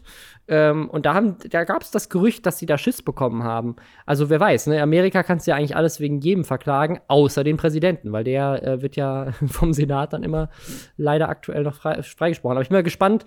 Also man sieht das jetzt gerade in Brasilien, ähm, wo ja mit Bolsonaro auch ein äh, autoritärer äh, Typ äh, aus dem rechtskonservativen populistischen Spektrum an der Macht ist, dass äh, da jetzt gerade dadurch, dass diese Krise so explodiert, ähm, äh, der jetzt so ein bisschen unter Druck ist und vielleicht, wenn das jetzt noch weiter eskaliert, wovon ich leider ausgehe, wenn man die Situation in den USA so beobachtet, kann ich mir auch gut vorstellen, dass das für Trump dauerhaft schädlich ist. Und dann bin ich mal gespannt, was, was tatsächlich nach der Wahl im November passiert. Sollte er tatsächlich da abgewählt werden, ob es dann nachträglich, wenn es die Demokraten schaffen, tatsächlich das, das Haus und den Senat zu sichern, ähm, ob dann noch mal irgendwas passiert, weil es ja wirklich viele Dinge gibt, die man Donald Trump auf jeden Fall auch abseits von der Corona-Krise noch mal äh, vorwerfen könnte. Ähm, unter anderem die Sache, für die er schon impeached wurde. Ne? Also Gucken wir mal, ja. Ich glaube, ich, es gibt da ja da drüben, muss man dazu sagen, ähm, die sind ja gefühlt, wird jeder, also die, die betteln sich darum um den Platz, wer ist der, der verrückteste von allen. ähm, weil äh, ne, Trump sagt irgendwas Dummes und dann kommt jemand aus der Ecke. Wir hatten ja neulich diesen einen, ich glaube, es war ein Senator, der sagte, ähm, war es ein Senator oder ähm, äh, ich weiß gar nicht mehr, der, der du meinst, du meinst den Vizegouverneur von Texas, der Ja, gesagt hat, der äh, ich würde mich so, gerne äh, Wir können auch opfern für einfach ruhig mal die alten Leute sterben lassen. ähm, diese Woche gab es jemanden, der der Meinung war, die äh, Wirtschaft dadurch retten zu können, indem man ab dem 1. Mai einfach Ja. alle Leute in Amerika in Weltraumanzüge steckt. Das ist, also ich, ich muss sagen, das ist Big Brain Time. ah, da hat jemand, hat jemand richtig großes Ja. Brain und hat gesagt, pass auf. Wir können auch alle Leute in Raumanzüge stecken. Ja. ist, also ich, ich, das genaue Zitat ist, I was thinking this morning, and this is kind of a thought experiment because I was thinking about this. Why don't we put everybody in a space outfit or something like that? Und er sagt aber auch, ähm, der scheint befreundet mit Adi zu sein. Ähm, er sagt auch, ähm, äh, ich bin aber kein Experte und liege vermutlich falsch. Schön, dass er das noch angefügt hat. Ähm, Ah. Aber natürlich ist das die Meldung, die jeder ähm, verbreitet hat. Also sehr gut auch dieser Vorschlag. Weltraumanzüge würde ich gerne sehen, wie die Leute dann halt, äh, ne, hier, hier sind ja die Leute schon äh, echauffiert darüber, Ey, zum das- Teil über Masken. Ich bin manchmal so traurig, dass wir keine Sketch-Sendung wie Nerdscope mehr haben, Ja. wo ich jetzt voll gerne so uns beide in Weltraumanzügen beim Bäcker und so, ja, versuchen Houston, das we have a problem, das Brötchen ist runtergefallen. Ja, auch beim Liebe machen. Äh, äh, Weltraumanzüge beim Liebe machen. Also, es, gibt, es gibt so viele schöne Situationen. Ich glaube nur, dass das Bu- Budget für einen Weltraumanzug das Budget von Nerdscope gesprengt hätte, Robin. Wahrscheinlich, wir hätten einen basteln lassen, ey, das kriegen wir hin. Ja, easy. Äh, einfach so ein schade. Helm, so, ein- so. So ein Aber man, ich, manchmal, manchmal wünsche ich mir wirklich, wir könnten einfach noch so lustige Sketche auf, aus, auf News-Basis machen. Du, es Naja. hat auch letzte Woche so gut geklappt mit äh, dem Ausruf. Also, falls ihr äh, jemand mit viel oder auch mittelfiel Geld seid, der ähm, gerne eine Sketch-Sendung äh, finanzieren möchte, wo Robin Blase und David Hein äh, die Sketche schreiben, dann meldet euch gerne bei Robin Blase. Wir, wir machen das dann, wie wir auch die Verschwörungsexpertin Le, ein- Le, Le, Lesters, Lester Schwester, die Sketch-Serie. Ja, Äh, auf geht's. das Fernsehen macht das dann. Wir haben noch, wollen wir noch über Rezo sprechen? Ich würde es einfach kurz einmal ansprechen, Ja. weil es wieder äh, riesige Wellen geschlagen hat. Also Rezo hat ein neues Video rausgebracht und zwar geht es dieses Mal um das Thema Schulschließung. Er wurde da von vielen Leuten angeschrieben, äh, andere YouTuber übrigens auch, ich auch. Also auch ich habe Nachrichten Ich glaub, ich bekommen, auch, dass ja. ja, von Leuten, die meinen, ich muss Abi machen und das ist äh, natürlich gerade in der aktuellen Situation ganz schlimm, wo sich viele Jugendliche fragen so, warum eigentlich? Warum muss ich jetzt Abi machen? Also abgesehen davon, dass es gerade, also, ne, dass ich jetzt einen Monat keinen Unterricht hatte, um mich darauf vorzubereiten. B, dass die Situation gerade so stressig generell ist, dass ich nicht weiß, ob ich damit klarkomme. Äh, C, dass ich vielleicht zu Hause mh, ne, potenziell mit Leuten zusammenlebe, wie Großeltern oder Menschen in der Risikogruppe. Oder ich bin selber, es gibt ja auch junge Menschen in der Risikogruppe, bin selber gefährdet ähm, und muss jetzt trotzdem mein, mein Abi irgendwie machen dass das natürlich gerade äh, ein riesiges Thema für viele ist, auch mal abgesehen davon, äh, von, äh, dass man eventuell andere Leute in der Risikogruppe ansteckt, auch generell, dass halt so eine Schulschließung eventuell, also ne, dass man die wieder öffnet, viele Schüler zusammenbringt in Situationen, wo diese ganzen Maßnahmen wie Seife oder warmes Wasser im Bad oder dass man die Masken wirklich anzieht, dass man genug Platz hat im Unterricht, weil es nicht genug Lehrer gibt, um eigentlich die Klassen zu entzerren, etc. Dass das alles ein Thema ist, was vielleicht einfach generell dafür sorgt, dass der Virus sich weiter verbreiten kann ähm, und dass wir so ein bisschen die bisherigen Fortschritte zunichte machen. Das waren so Kritikpunkte, die man viel gehört hat und Rezo hat die äh, mal wieder sehr verständlich, sehr gut strukturiert zusammengefasst. Ich fand eine Stelle in dem Video richtig geil, äh, weil es einfach zeigt, ähm, wie krass dieses Rezo-Video äh, eingeschlagen ist. Ähm, weil er nämlich einfach so nebenbei erwähnt, er hätte am Wochenende mal kurz mit Armin Laschet telefoniert, um den mal zu fragen. so einfach am Wochenende. Ähm, äh, das, also Rezo ist einfach, der, der wird so ernst genommen in der Politik und auch von den Medien, ähm, was ja sehr schön ist, weil er sagt sehr kluge Sachen. Ähm, aber ich finde es immer noch super faszinierend, was das, was das für eine Dynamik hatte, dass dieses eine virale Video bedeutet, dass alle sagen so, wow, ja, ne, das ist richtig krass, wir müssen den, wir müssen den ernst nehmen. Ist, finde ich, eine, nach, nach vielen Jahren von, keine Ahnung, LeFloid wird ausgelacht, dass er die, die Kanzlerin interviewt oder generell auch die, die selbst die Kanzlerinterviews, die mit Marcel Scorpion und äh, äh, mit der ähm, Ishtar, ne, die beide, glaube ich, in der Presse damals für die Interviews mit Merkel und mit, ähm, jetzt stehe ich auf dem Schlauch, wie hieß er? Martin, der SPD-Kanzlerkandidat damals. Der heißt Schulz. Schulz. Der, der Schulz, der Schulz-Train. Der Schulz-Train ist du schon. hast Martin gesagt, ja. ich wollte Sel- Sellner sagen, aber nein, das, ist völlig nee, falsch. äh, also, der, der Schulz-Hype ist schon so krass vorbei, dass, ich, dass mir der Name nicht sofort einfällt. Hm. Schrecklich. Ähm, auf jeden Fall, äh, genau, also die haben auf den Sack bekommen. Und ich finde, das ist, da ist eine schöne, ein schöner Wechsel, ne? dass mal ein YouTuber, der einfach ein gutes Video gemacht hat, plötzlich so einen Respekt oder zumindest so eine Angst erzeugt in den, in den Medien und den Leuten. Natürlich wurde auch dieses Video sofort wieder plattgetreten von allen Medien. Jetzt hat Rezo wieder was gesagt. Ähm, ich bin mal gespannt, ob sich da jetzt was tut. Also bisher hatte, als ich das zuletzt geguckt habe, hatte das Video knapp eine Million Views. Ich weiß nicht, wo es jetzt gerade steht. Ähm, ich denke mal nicht, dass es so viral gehen wird wie das letzte, aber wer weiß. Ähm, Denke ich auch nicht. Also äh, es ist, glaube ich, in den, äh, in den YouTube-Trends ist es zum Beispiel nicht Also zumindest nicht auf den ersten Plätzen. Es kann, ich gucke nämlich gerade nach. Nee, in den YouTube-Trends Trends sehe ich es gar nicht. Das Ja. finde ich tatsächlich verwirrend.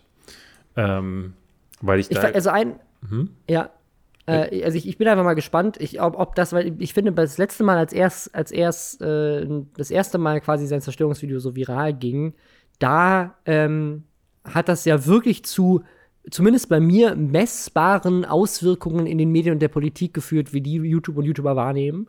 Ähm, also auch, auch bis hin zu, dass äh, ich inzwischen zig mehr Interviewfragen bekomme als vor dem Rezo-Video. Ähm, immer wenn irgendwas passiert, werden plötzlich YouTuber gefragt und wenn Rezo nicht antwortet, dann halt andere. Ähm, und äh, da kommen dann plötzlich auch bei mir Presseanfragen an. Also ich, ne, oder dass ich inzwischen von der Politik auch immer wieder eingeladen werde zu Events, das war vorher nicht so. Ähm, also das, das ist wirklich, hat, war ein messbarer Effekt. Ich bin mal gespannt, ob das bei dem Thema jetzt auch so sein wird, dass vielleicht äh, sich zum Thema Abitur noch mal Gedanken gemacht wird. Keine Ahnung. Das wäre natürlich eine spannende Ich habe das, Reaktion, aber Vielleicht gleichzeitig. willst du ganz kurz nochmal, weil ich das Video nicht gesehen habe. Ich habe mir wurde es mehrfach zugespielt und zugeschickt, aber ähm, ich habe diese Woche ehrlich gesagt mir die 30 Minuten nicht nehmen wollen, um mir das anzugucken. Ähm, was Ist das so lang? Also ich habe es ganz geguckt, aber ich Ja, es ging- es guckt ging sich, wieder- es guckt sich gut weg. Ja, das ist ja bei ihm immer so, aber ähm, ich hatte irgendwie mitbekommen, dass es auf jeden Fall der Aufhänger ist der gewesen, ne, dass Leute gesagt haben, so Moment, warum soll ich denn da zur Schule gehen? Ich glaube, er spricht aber auch über das Schulsystem insgesamt oder äh, schneidet er das ja, nur also es, an? ist, es geht schon im, im Fokus vor allem um das Thema Durchschnittsabi ähm, und dass eben die Kultusminister entschieden haben, dass jetzt dieses Abi stattfinden soll dass es auch weiterhin durchgesetzt wird. Und er führt dann halt unter anderem das Argument von Armin Laschet an, den der halt auch interviewt hat. Der meint, ähm, ja, das ne, ist so ein bisschen das Problem, sie, die, ne, die, die Länder, das hört sich an wie so ein Mexican Standoff zwischen 16 Bundesländer, dass sie quasi alle so Angst haben, wenn jetzt einer das nicht macht, dann äh, könnte das zu einem Problem führen, dass zum Beispiel eine Uni in einem anderen Bundesland das Abitur nicht anerkennt, weil die hatten ja keine Prüfung, während die anderen schon eine Prüfung hatten und so. Aber er entkräftet das auch relativ gut, indem er sagt, das ist ja in anderen Fällen auch nicht so und das ist jetzt auch in anderen Ländern in der EU nicht so. Du kannst ja trotzdem, wenn du jetzt in Frankreich Abi gemacht hast, auch in Deutschland studieren und dich von der deutschen Uni anschreiben. Und gibt ja, also ich weiß nicht, ich habe viele Kommilitonen, also nicht Kommilitonen, äh, Mitschüler in der Abi-Stufe gehabt, die später in Österreich oder in Tschechien oder in Italien und so weiter studiert haben. Ähm, und das geht ja auch. Und auch da gibt es unter, also das generell ist, ist die Bildung zwischen den unterschiedlichen Bundesländern ja ganz oft unterschiedlich. Also ich weiß, dass sich halt ganz, also schon zu meiner Schulzeit super lustig drüber gemacht wurde, dass Leute, die irgendwie in NRW Abi gemacht haben, wurden belächelt, versus Leute, die in Bayern Abi gemacht haben, wo immer gesagt wurde, wow, das Abi in Bayern ist ja richtig hart. Also allein das ist ja schon ein großer Unterschied. Und das, äh, deswegen, also er geht da so in Teilen auch auf das Gesamtsystem ein. Äh, eine Sache, die, die groß kritisiert wurde, ist, dass er am Ende halt wieder sein Ding macht mit, äh, hier sind die Kultusminister aus den unterschiedlichen Ländern, hier sind die Parteien, zu denen die gehören, wählt die nicht Ja. beim nächsten Mal. Ich glaube, er sagt Und- äh, explizit, merkt euch, äh, wer dafür verantwortlich ist. So genau. sagt es. er er- das, das Rezo-Zitat ist, behaltet immer im Hintergrund, wer euch wann gefickt hat. ähm, und äh, das, das sahen halt wieder für Leute als problematisch an, weil er, ne, wenn du dir anguckst, wer die Kultusminister sind, das sind Minister äh, von allen Parteien, bis auf den Grünen und der AfD. Ähm, wo dann natürlich auch auf Twitter, hat er auch selber dann wieder beantwortet, natürlich wieder der, der Vorwurf kam, äh, das wäre ja, das würde der AfD in die Hand spielen, ob er jetzt von Putin finanziert ist oder sowas, war, glaube ich, einer der Vorwürfe, den ich gelesen habe. Geile Verschwörungstheorie, by the way. Ähm, aber auch natürlich wieder die Grünen äh, stellen aktuell keinen Kultusminister, wenn ich das richtig sehe, ähm, sind aber tatsächlich in mehreren Bundesländern ja auch an der Regierung beteiligt, äh, sind halt nur nicht, der, der, also die Minister werden ja dann immer verteilt, ähm, haben halt kein Kultusministerium inne. Aber wenn man es eigentlich mal genau nimmt, ist bis auf die AfD jede Partei, also jede größere Partei in Deutschland, in Bayern sogar noch die Freien Wähler, die, die äh, das Kultusministerium stellen, ähm, beteiligt. Das heißt, wenn man es ganz genau nimmt, nach dieser Liste und Parteien, die im Bundestag sind oder zumindest in den Landesparlamenten sind, ähm, darfst du eigentlich laut Rezo nur die Grünen oder die AfD wählen. Und das haben natürlich Leute dann, oder ne, sagt er so nicht, aber so haben es Leute interpretiert. Und das äh, war dann wieder ein Kritikpunkt. Ähm, aber äh, ja, also an sich äh, wieder eine spannende Debatte, die dadurch generell gestartet wurde. Bei dem Thema natürlich wieder die typische Debatte, die wir damals auch hatten, mit dürfen YouTuber sagen, wie Ja. Kann ne, man den so, aber- ernst nehmen? aber er sagt es Hat ja, er er überhaupt sagt- noch er sagt blaue nur- Haare? Ich weiß es gar nicht. Er hat noch blaue Haare, ja. ja. Ja. Ähm, aber es ist, also ich, es ist ein super schönes, äh, super informatives Video, Dann wieder ganz toll gemacht, äh, wie er halt einfach die Sachen erklärt. Ähm, ja, er und MyLab und so weiter, die sind halt die, die gerade so, äh, finde ich, sehr gut ähm, halt solche Themen dann auch Ja, immer finde ich wieder auch so richtig, richtig erklären klasse. und auf, aufbrennen. Und das finde ich zeigt also, wie, wie krass auch YouTube ist. Das ist auch, ne, das sind halt jetzt Leute, die halt wirklich teilweise äh, bei MyLab, finde ich, hat man das ganz stark gesehen, dass ja dann sogar so das äh, mit einem Augenzwinkern rumging, wo Merkel die Sachen genauso erklärt hat wie Mai in dem Video. Und dann Leute so meinten, so hat Merkel jetzt das MyLab-Video gesehen und lässt sich quasi davon den Text schreiben, weil sie weiß, dass es so verständlich zu erklären ist. Ähm, also, ne, das, das hat schon einen großen Einfluss und ich bin mal sehr gespannt, weil, äh, ne, also ich, ich habe auch so einen Tweet gelesen von jemandem, ich habe leider jetzt den Tweet nicht mehr, aber ähm, wo jemand meinte so, ne, erster Schultag mit meinem Kind und das Kind hat irgendwie gesagt, ich habe nur meine besten Freundin äh, umarmt heute und den allen anderen habe ich nur die Hand gegeben und die Masken hatten wir immer auf, wenn der Lehrer reinkam. Danach haben sie natürlich ausgezogen, aber manchmal hatte der Lehrer auch keine Maske auf, weil es ist ja schwer zu reden. Ähm, und das war, das war so der erste Tweet. Und im zweiten Tweet ging es dann aber bei ihm darum, dass er meinte, hab am zweiten Schultag jetzt gemerkt, dass die Kinder mehr auf Rezo hören als auf mich. Ähm, und äh, ich glaube, das ist, also ne, allein, dass er das halt anspricht und sagt, so, das ist, ein, das ist ein Thema, sorgt vielleicht auch dafür, dass mehr Jugendliche das Thema ernst nehmen. Weil, wenn ich ehrlich bin, ist das Thema Schule jetzt nicht das, was mir jetzt im ersten Moment Sorgen macht. Ich, also, weil ich bin halt einfach nicht mehr in der Schule, meine Tochter ist noch nicht in der Schule. Aber ähm, ich finde das sehr gut, dass es angesprochen wird und ich verstehe, warum viele Schüler das haben. Aber wenn ich hier in Prenzlauer Berg rausgucke äh, oder auch rausgeguckt habe in den letzten Wochen, die Leute, die in großen Gruppen hier im Park rumhängen äh, und eben auch schon nach der Kontaktsperre immer noch rumhingen, waren Jugendliche, Ja, ja. die auch so im Abiturientenalter sind, die hier äh, auf dem Basketballplatz zu zehnt im Kreis sitzen und gemeinsam Bier trinken, bis das Ordnungsamt kommt und dann sind sie zehn Minuten wieder, später wieder da. Habe ich ja in dieser, glaube ich, in der Folge mit Varion auch angesprochen.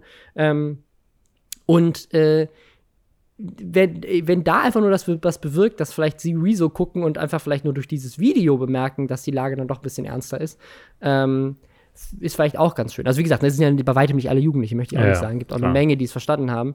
Aber ähm, das, ne, generell, dass YouTuber sich äußern, hat einen Impact. Das ist ja genau das, was wir bei Adi und Luna meinen und umgekehrt jetzt bei ihm auch. Deswegen äh, ganz Wo sich toll. Leute nicht äußern sollten. Ähm, ja, ein sehr schöne, eine sehr schöne Zerstörung mal wieder. Ich werde mir das Video auch angucken noch, wenn ich die Zeit dazu finde, denn ich werde erstmal ähm, bei Bookbeat ähm, ein bisschen Ja. herumhören müssen und dann werde ich äh, das Boot Staffel 2 schauen. Wo, wobei ja, ich, und weißt du, ich, was du dann, ich würde noch einen Fun Fact am Ende nennen, weißt du, was du dann machen musst? Wir Ja, müssen vielleicht warten, bis es, bis es bei Bookbeat aufgenommen wird. Ähm, die Bitch-Bibel lesen. die Bitch-Bibel, was ist das denn? Die, die Bitch-Bibel Ja? ist der deutsche Bestseller Nummer 1 auf Amazon aktuell. Das ist das Buch von Katja Krasewitsch. Nein, die hat ein Buch geschrieben. Katja, Katja Krasewitsch hat ein Buch geschrieben. Das heißt, sobald es wieder äh, möglich ist, dass wir auf Tour gehen, Oh ja. David, haben wir Material für Jahre. Aber lass doch mal gucken, ob wir dieses Buch tatsächlich bekommen und vielleicht schon im nächsten, äh, in der Vielleicht- nächsten Folge rezensieren. Vielleicht können wir, vielleicht können wir so Wolfgang M. Schmidt oder sowas fragen, ob er mit uns eine Buchrezension macht. Das wäre mega. Das wäre mega. Aber nee, das, da gucke ich mal wirklich äh, nach im Buchhandel. Das mache ich. Das, das finde ich zu, das möchte ich mal gerne sehen, was da drin steht. Das machen wir, Ja. das ist die Hausaufgabe für nächste Woche. Ähm, danke, dass ihr zugehört habt. Danke auch nochmal an unsere Gäste. Das war richtig klasse. Äh, ich bin, Ja. Wir sind raus. Wir sind raus. Bis nächste Woche. Bleibt gesund und tschüss. Leute beschweren sich, dass wir kein Outro haben. Weil wir aber der community-freundlichste Podcast aller Zeiten sind, ist dies ein offizielles Outro. Sie können jetzt abschalten. Hier gibt es nichts mehr zu sehen, schon gar nicht zu hören. Robin Blase ist schon längst nicht mehr im Raum und David Hein auch nicht. Diese Stimme ist automatisch von Google erstellt worden. Auf Wiedersehen und bis nächste Woche.